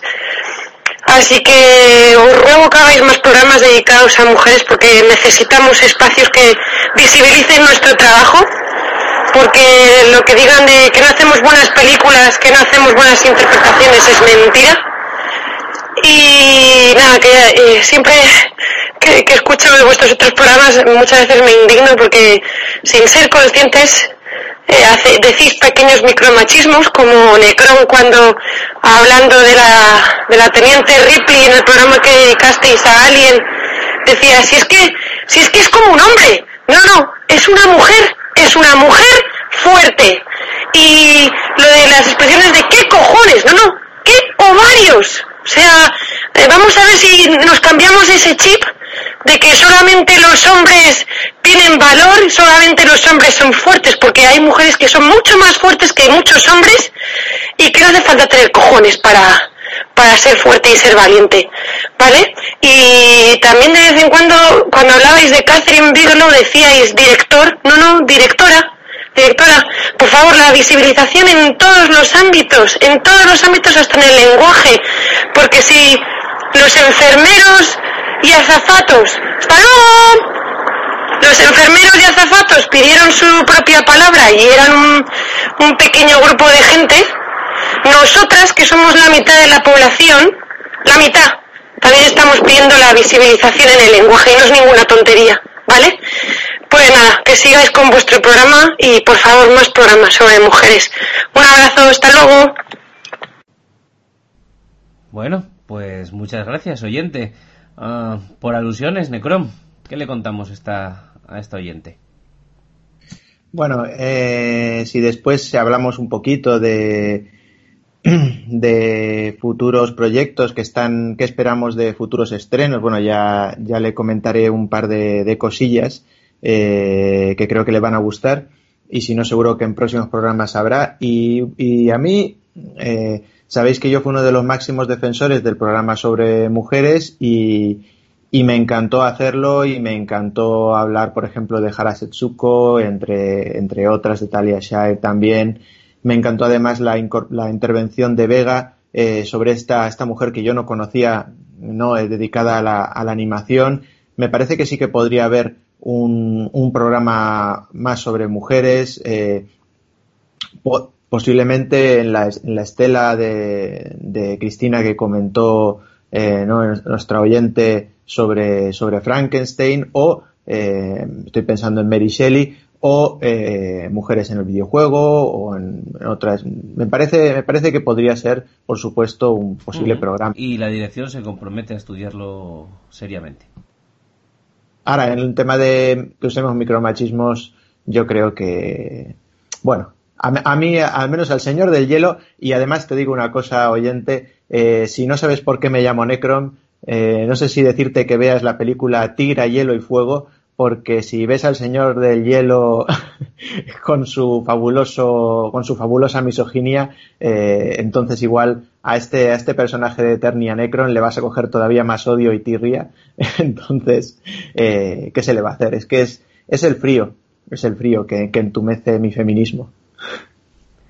Bueno, eh, yo, yo como representante de la dirección, eh, me comprometo, además con gusto, porque a mí me pareció también una idea muy interesante y, muy productiva, el, buscar más temáticas femeninas dentro del cine para, para abordarlas aquí en Eterna y hacer algún algún que otro programa que, pueda satisfacer las necesidades las necesidades de las mujeres. Em, pero no hace falta no hace falta. Me vais a permitir porque bueno estamos hablando de mujeres y como eso me toca de cerca eh, no hace falta hacer programas específicos de mujeres y yo creo que, esta oyente estará de acuerdo conmigo.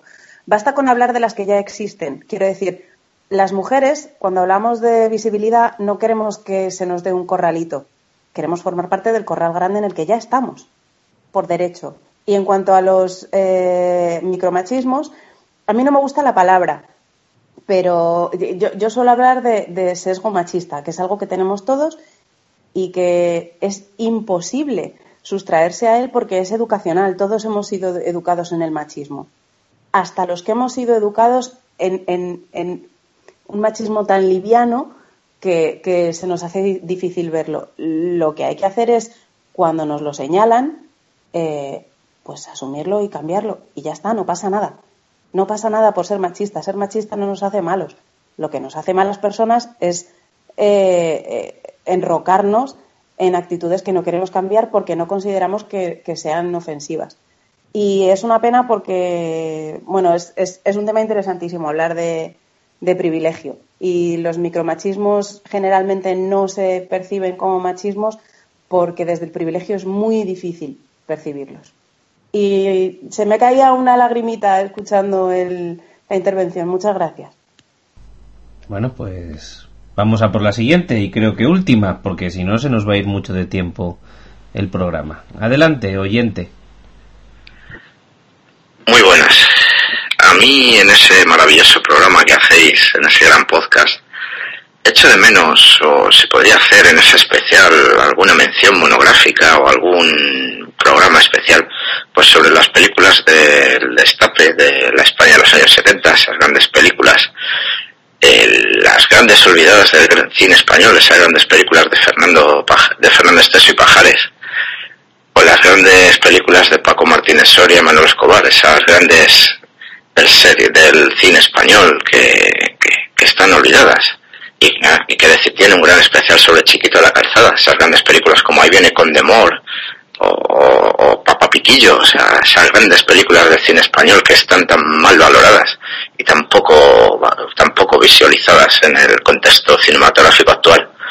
Y por supuesto, o habría que hacer algún especial también sobre las grandes series de animación de los años 80, esas series míticas como Transformers, eh, Los Caballeros del Zodiaco, Robotech, esas series que no las mierdas que echan ahora para los niños, eso sí que eran series de animación.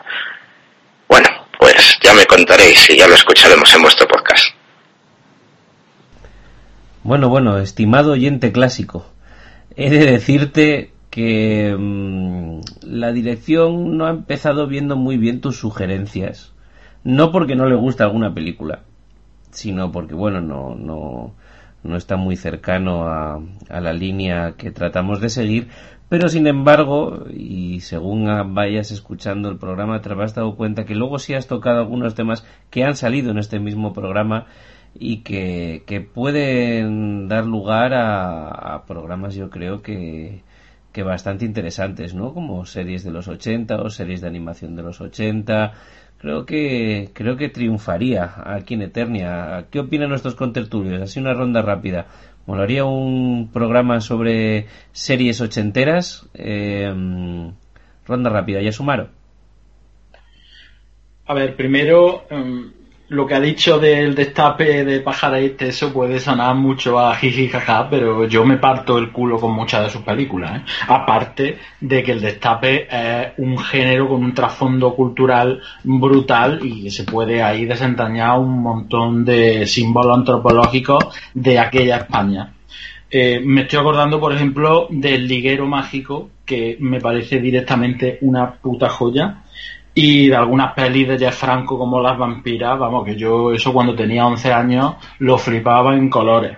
Bueno, Fran Jeff Franco es otro rollo, Jeff Franco ya es otro rollo. Eh, bueno. Necrom.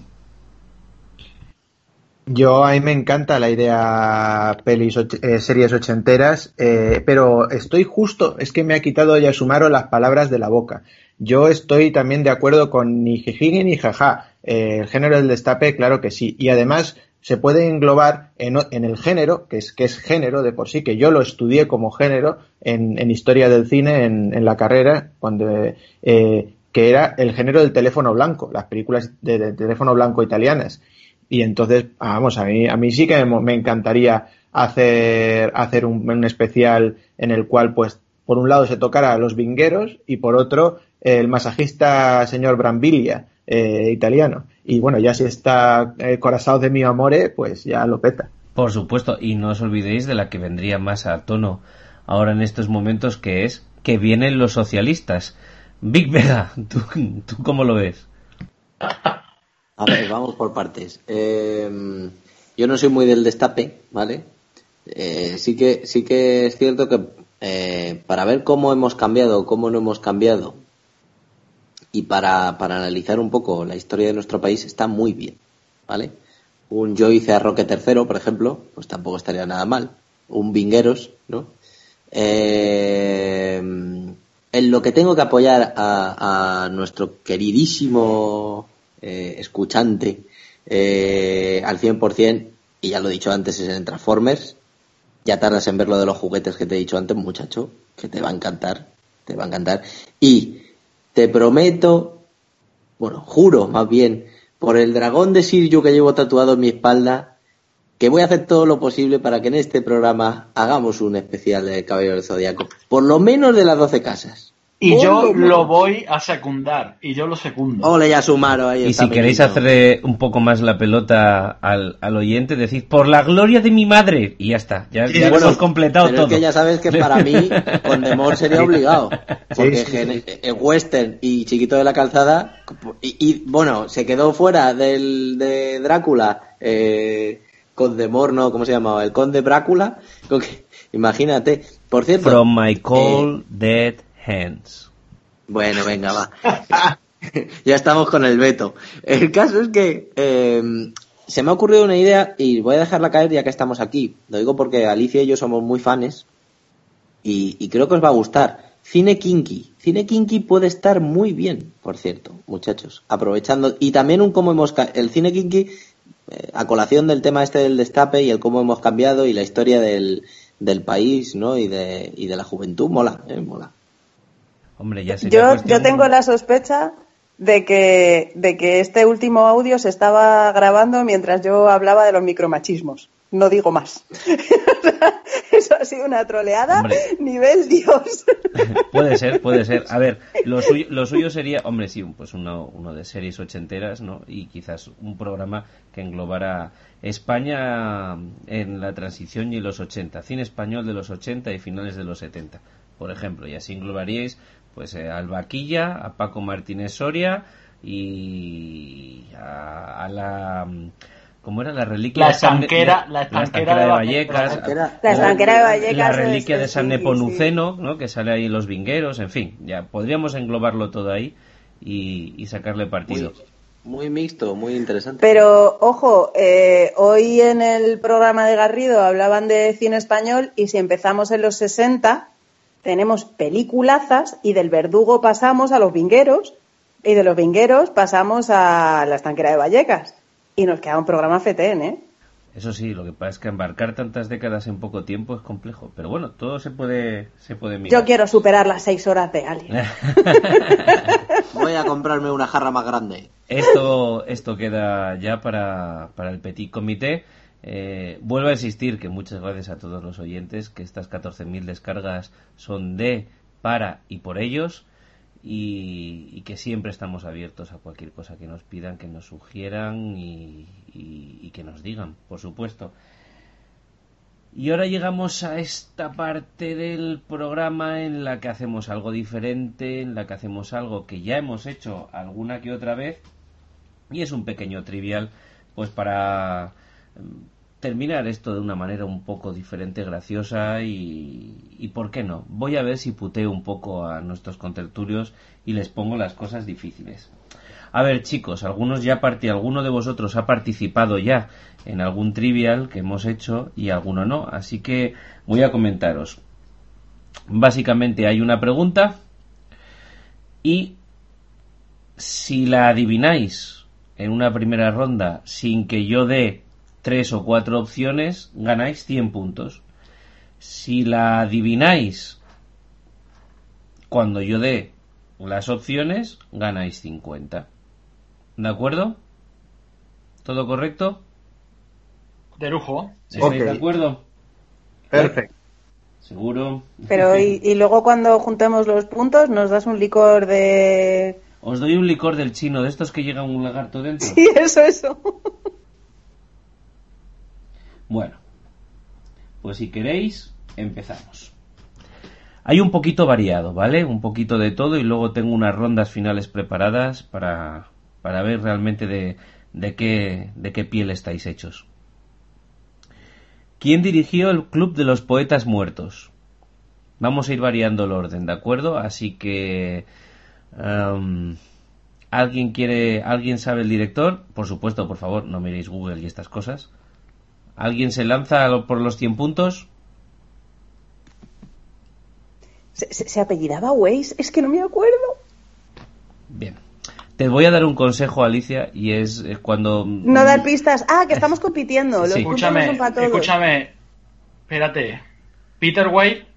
Wade, eso era, Peter Wade. Ah. 100 puntos para Antonio. Pero, pero fijaros mi mentalidad. Mi mentalidad era, era de, de compartir, no de competir. No, no, no. Aquí pues, vais por separado. Pues me, ha, me, ha, ayudado, ¿eh? ¿En qué año? ridículo espantoso la primera vez y creo que esta segunda. ¿En qué año se estrenó 12 hombres sin piedad? Voy a haceros una ronda porque aquí podéis jugárosla un poquito, ¿vale? Sin que yo de sin que yo de fechas. Big Vega. En el 69. No. Necrom. 72. No. Alicia. 67. No. Yasumaro.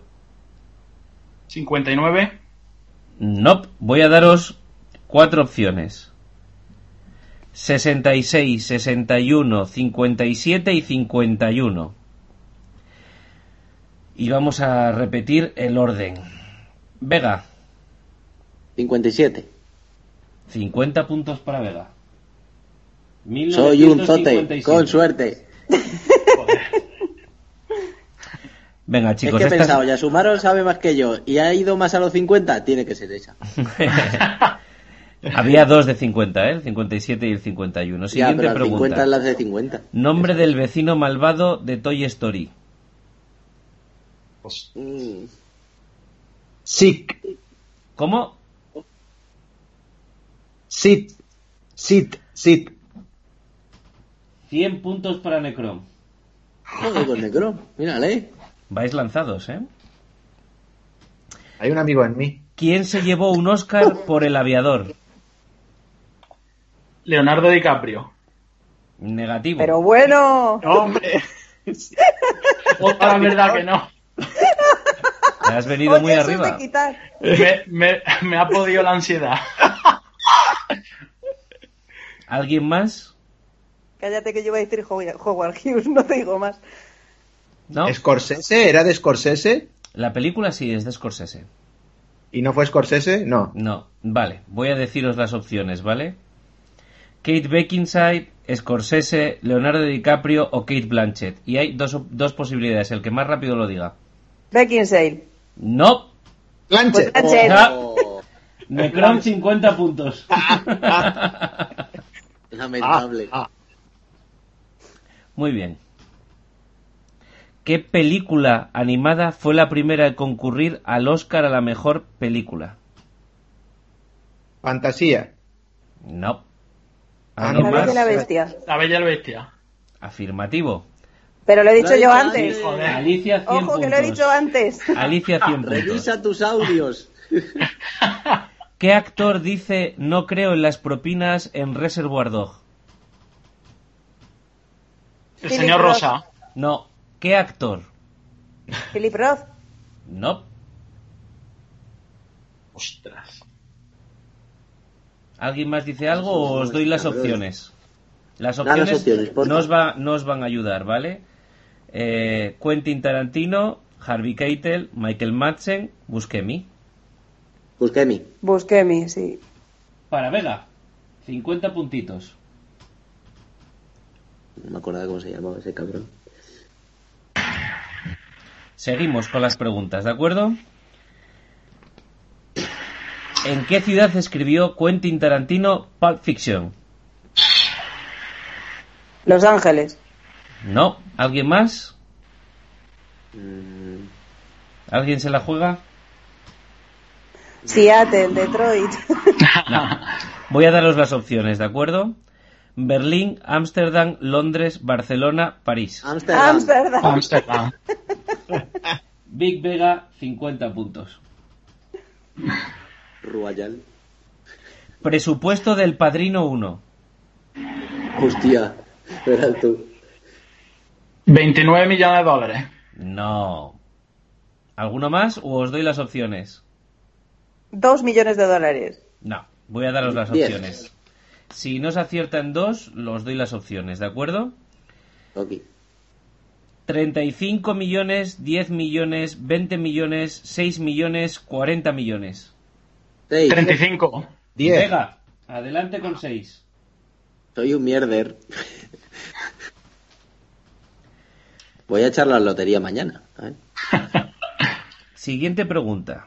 ¿Por qué Mario Puzo fue nominado y luego descalificado de los Oscars a la mejor banda sonora por la por el soundtrack del Padrino? ¿Alguien lo sabe? ¿Plagio?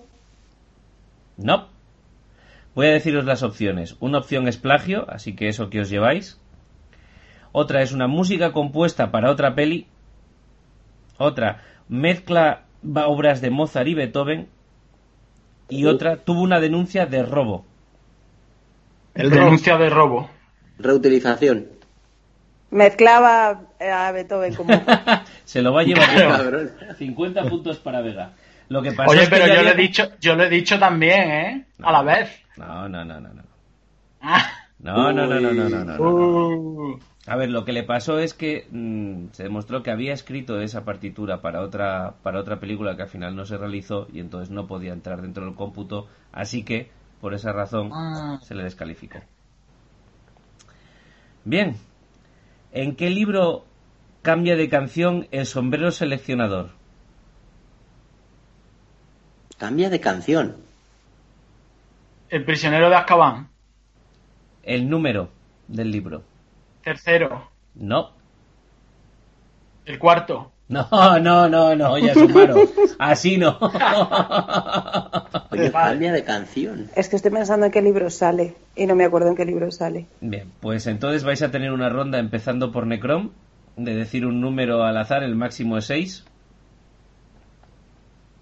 Pues voy a copiar el 4. No. Vega, Dos. no.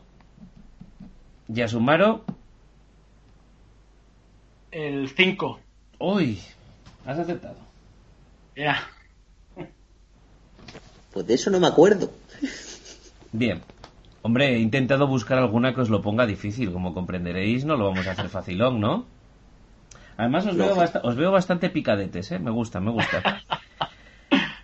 ¿Quién fir... Ojo, habéis hablado mucho del Señor de los Anillos, a ver si se demuestra. ¿Quién firma el último registro del libro de Mazabul cuando la compañía lo encuentra en Moria? Vale. Eh, Vale. No, No, no. Coño. ¿Dualin? no. Os voy, os voy a dar... es- eh, eh, no hace falta que os dé los nombres, os voy a dar unas opciones, ¿vale? Thorin, Oin, Ori, Balin, Ori. Hoy. Vega. Ori. Madre mía. Eh, lo he buscado un poquito difícil, ¿no? También hay que hacer que los oyentes se rasquen un poco la cabecita, si no. Sí, sí. ¿Quién se convierte en cerdo en Ramma? Eh, Ryoga. Venga, eh, buena, muy buena. 100 para Yasumaro. ¿Cómo se llamaba el robot que decía Clatu Narada Nicto? El robot de la piuta. Mm, mm, Tiene un nombre. Hostia. Joder. Os doy las opciones. THX1138, Clatu, Nono y Gort. Clatu. Clatu. No, THX. no, Vega, Gor. le tocaba a Vega. Vale. Vega. Ah, Voy a decir Gord, pero es que no Bien. me acordaba. Es esto es totalmente injusto. 50 Oye, toca, ¿eh? Podía quedarse vacía la Calla, Peter Weir, 25, calla. 25, 25, es lo justo. No, Ya, no, ¿me no, das no, tu no. 25 a mí de las de Peter... No, 50 de las de Peter Weir? Pero oye, una, una cosa, que la frase esa la decía la, la princesa para que se destruyera el mundo. El robot no decía nada. El robot decía pi, pi, pi. No, creo que antes, creo que antes, creo que antes lo dice, pero chicos, esto es lo que hay. A ver, en 2001 Odisea del espacio, ¿qué cadena de hoteles tiene uno en la estación espacial? Por Seasons. No. ¿Alguno más? El que dice Hilton. una no puede repetir, ¿vale? Mierda. Hilton. No. Vale, voy a daros las opciones y solo pueden responder las dos primeras veces Necron y Yasumaro, ¿de acuerdo? Porque las opciones son Hilton, Four Seasons, Best Western y NH. NH. Es pues, Es vuestra Venga, Necron. ¡Qué grande! Versión Loli. Bueno, 50, 50 puntos para Necron, ¿vale? Gryffindor. 50 puntos para Gryffindor. 50 puntos para Gryffindor, efectivamente. Bueno, y ahora vamos a continuar con una serie de frases de película y tenéis que decirme a qué película per- pertenecen, ¿de acuerdo? Aquí ya voy a daros una sola opción de decirlo directamente y si no os doy os doy yo cuáles son, ¿vale? venga. La vida no se mide en minutos, se mide en momentos. Hostias. Pues alguien muy cursi. Uf. Os doy las opciones, ¿vale? La, la he visto, pero no. Avatar, El curioso caso de Benjamin Button, El padrino y Las horas. El curioso El caso curioso de Benjamin caso de Button. Benjamin Button. Ya sumaron 50 puntos. Vale. Por Dios que lo está sufriendo. Ponle más puntos, no sé qué mierda. El único misterio, escuchad, el único misterio que nunca pude resolver es por qué no podía apartarme, apartarte de mi corazón. Esa no la he visto. Esta, esta es más moñas todavía que la anterior. No Esta es es. más moñas, puede ser. La Las casa del opciones- lago, el diario las de Noah. Las opciones son La vida es bella, el club de, bueno, de Fighters Club, El ilusionista y Cadena perpetua. Cadena El perpetua. ilusionista. No, cadena perpetua. Alicia, 50 puntos. ¡Hostia! Bien. Proseguimos. Soñamos con un nuevo día, cuando el nuevo día no llega. Soñamos con una batalla, cuando ya estamos luchando. 300. Apocalipsis Now. Braveheart. No. Os voy a dar las No. opciones y tienen que responder primero Vega y Alicia. La naranja mecánica, Amelie, El Señor de los Anillos, El Club de los Poetas Muertos. El Señor de los Anillos. El Club de los Poetas Muertos. 50 puntos para Vega. Proseguimos. No importa lo fuerte que golpeas, sino lo fuerte que eres cuando te golpean y que puedas seguir adelante. Ostras. Mm, me suena, me Esta es bastante conocida. Os voy a dar las opciones, ¿vale? American History X, Gladiator, Rocky y Forrest Gump. Rocky. Rocky. Forrest Gump. ¿Quién ha dicho Rocky primero? Yo. Yo. No, Mentira, ha cochina. ha una, una de. Necron por ahí, ¿eh? Venga, Necron. Vamos a por la siguiente. ¡Qué injusticia más gorda! Injusticia. ¡Tongo! Perdona, tú eres el que declaró su amor pintando tres metros sobre el cielo en un puente, ¿verdad? ¿Big Fish? Os voy a dar las opciones. Tengo ganas de ti, tres metros sobre el cielo, Seven y Matrix. Tres metros sobre el cielo. No, no es tres metros sobre el cielo. Joder, pues entonces. Seven. Tengo ganas de ti, Alicia, 50 puntos. por amor de Dios. Dáselos, dáselos a, a Yasumaro, que esos no los quiero. O sea, en el fondo lo estáis disfrutando, no me digáis que no. Entonces... Abriros, abriros al amor. A ver, ¿de qué sirve confesarme si no me arrepiento? El Padrino 3. Ya sumaron 100 puntazos. Ole, ole. Ole. Sí, señor. Pues yo creía que era de Alaska o así. Yo creía que era el lute o algo.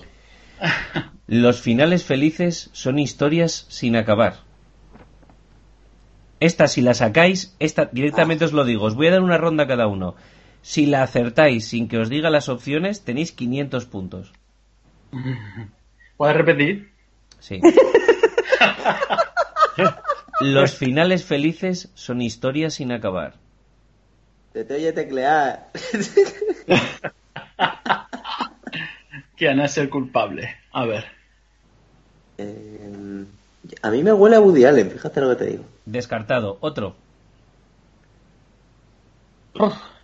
Eh, yo qué sé. Eva al desnudo. No. Venga, os voy a dar las opciones, ¿vale? Y ya el que sea más rapidito.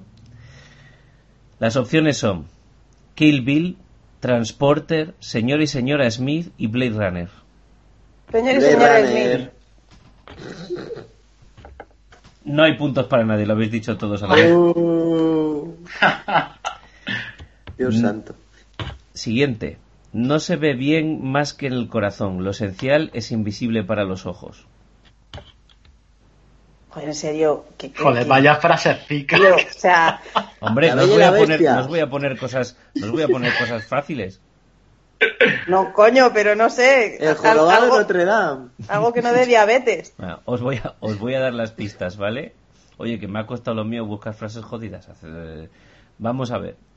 El pianista, uno de los nuestros, Forrest Gump, Million Dollar Baby.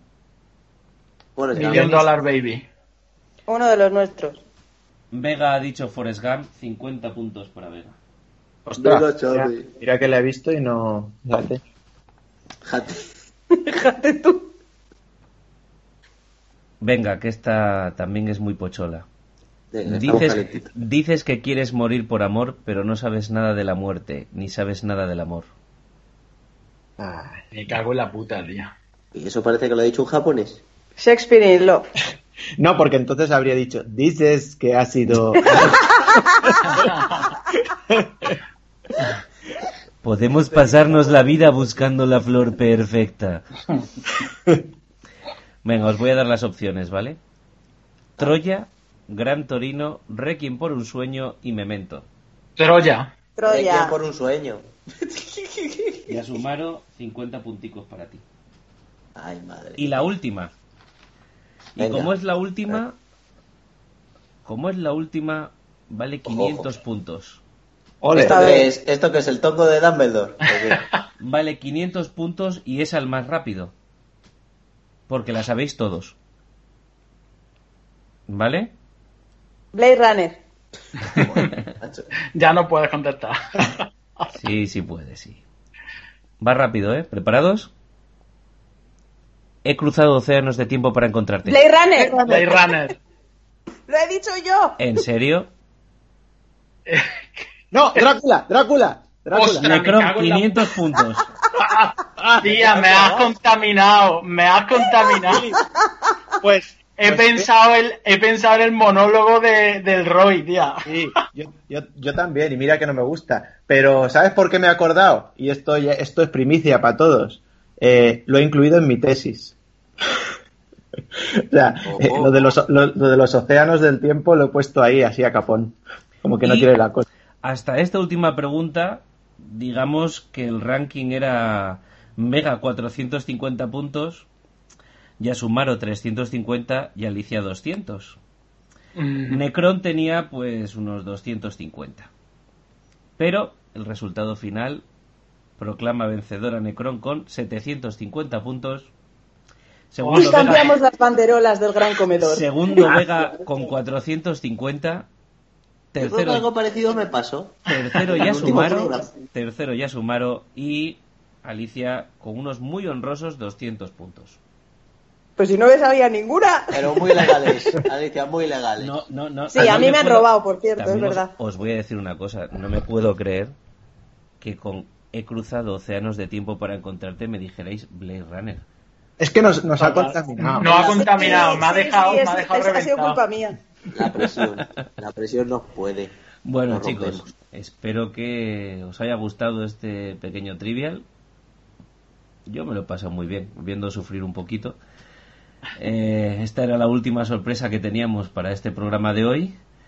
Y, bueno, hablo un último turno de ruegos o comentarios que queráis decir. Y antes de nada, pues quiero deciros que, que, que muchas gracias, que este año de podcast es gracias a vosotros, no a mí que estos 14.000 descargas es gracias a vosotros que habláis, no a mí, y que es un placer compartir este espacio con vosotros, este hobby, y que pase lo que pase cada día y me cueste lo que me cueste, como a vosotros, enchufarnos para grabar el podcast, luego todo se me olvida porque sois un grupo con el que me encanta hablar y me encanta divertirme. Pues no sé, hablo yo, digo que también estoy encantadísimo desde este primer programa sobre He-Man, que yo creo que si igual lo hacemos ahora no- no- nos tirarían algo a la cabeza, pero, pero en aquella vez hicimos ese programa sobre la película de He-Man y los Masters del Universo, ahí orgullo. Eh, y, y yo encantado de todo este tiempo, de todos estos programas y deseando poder hacer nuevos programas y nuevas temáticas y también deseando que lleguen algunas nuevas películas que están por estrenar para, para poder comentarlas. Y ya hemos hablado de Halloween, pero estuve mirando un poco cuáles iban a ser las próximas a estrenar y tengo dos en, mi lista de must para ver que seguro que le van a gustar a nuestra oyente reivindicativa con el feminismo y además a, Cristina también, porque van a sacar una película de Mary Shelley que además está protagonizada por Elle Fanning, eh, nuestra querida Elle Fanning que ya la hemos comentado aquí, o sea que eso es un, un must que yo creo que, que puede estar ahí súper bien. Y, hay otra que ya es, que es antigua, pero que van a estrenarla este año, este verano, que se llama Las Guardianas, y es de unas mujeres que se quedan al cargo de las granjas de mientras sus maridos van a la Primera Guerra Mundial. Y, es que yo he visto el tráiler y, me ha molado cantidad, más con la fotografía ya, el argumento, no sé, pero la fotografía me ha molado tremendo. Me parecía estar viendo todo el rato un cuadro de Mile, eh, así que estaba flipado. Aunque ya he dicho que estoy esperando, ya hemos dicho que estamos esperando la siguiente de Vengadores y he dicho que estoy esperando Halloween y no me voy a despedir sin decir que estoy esperando Megalodón. Lo iba a decir yo, lo iba a decir yo, decir, no me puedo creer que no digas Megalodón. No, pero también te digo otra cosa, también estoy esperando el rascacielos, coño, porque ver a The Rock saltar sin una pierna de un rascacielos a otro, eso, eso, eso hay que verlo. Estoy de acuerdo contigo, estoy de acuerdo contigo. Bueno, chicos, que como siempre, que ha sido un placer, que creo que una de las cosas más positivas de este programa es que vamos a tener una amplia charla eh, ya en el grupo para dilucidar cuál va a ser el orden de todos estos programas que han surgido aquí y que me han parece me parece más me parece que además cuando te regalo un calcetín Alicia que me parece que además me, parece que además eh, además de divertirnos han surgido temas y proposiciones muy interesantes y que, creo que, que hay eternia para rato y que muchas gracias a todos chicos. Gracias y hasta la próxima. Gracias a ti y gracias, bueno, por muchos años más y por seguir aprendiendo los unos de los otros y, y nada, y es lo que tú dices, no faltan temas. No os preocupéis que no van a faltar temas. Eso así. Bueno, pues nada, yo también quisiera decir, no, no voy a recomendar nada, pero que eso, que aprendo un montón con, con vosotros y me lo paso genial. Vamos, yo cuando cuando sé que voy, voy a grabar, eh, me entra como una alegría porque es que estoy haciendo lo que más me gusta, vamos, que hablar de, cine y, y, estar, bueno, con los amigos hablando de lo que más te gusta es lo mejor que se puede hacer. Así que ojalá sea otro año más y de ahí al infinito. Pues, nada, pues yo, también me quiero despedir y quiero decir que soy una elfa libre y que no me importa lo que digas, Harry Potter se hará, que tengo chapas ya. Y yo también creo que al final se hará. Aunque bueno, luego igual lo puede, lo puede dirigir Necron, no pasa nada, ahora que tiene mano. No, es broma, es broma, yo me encargaré de ello. Eh, aceptaré mi sino, aceptaré mi sino. Eh, pues nada, oyentes, que esperamos también que haya sido de vuestro agrado, que os hayáis divertido un poquito, que nos conozcáis un poquito mejor y volvemos a insistir, aunque no queremos ser pesados, que muchas gracias por este año, muchas gracias por las 14.000 descargas que un beso enorme y que ya sabéis, nos vemos en iVoox, en iTunes y en Twitter y en Facebook y en todas esas cositas. Un abrazo para todos, sed buenos.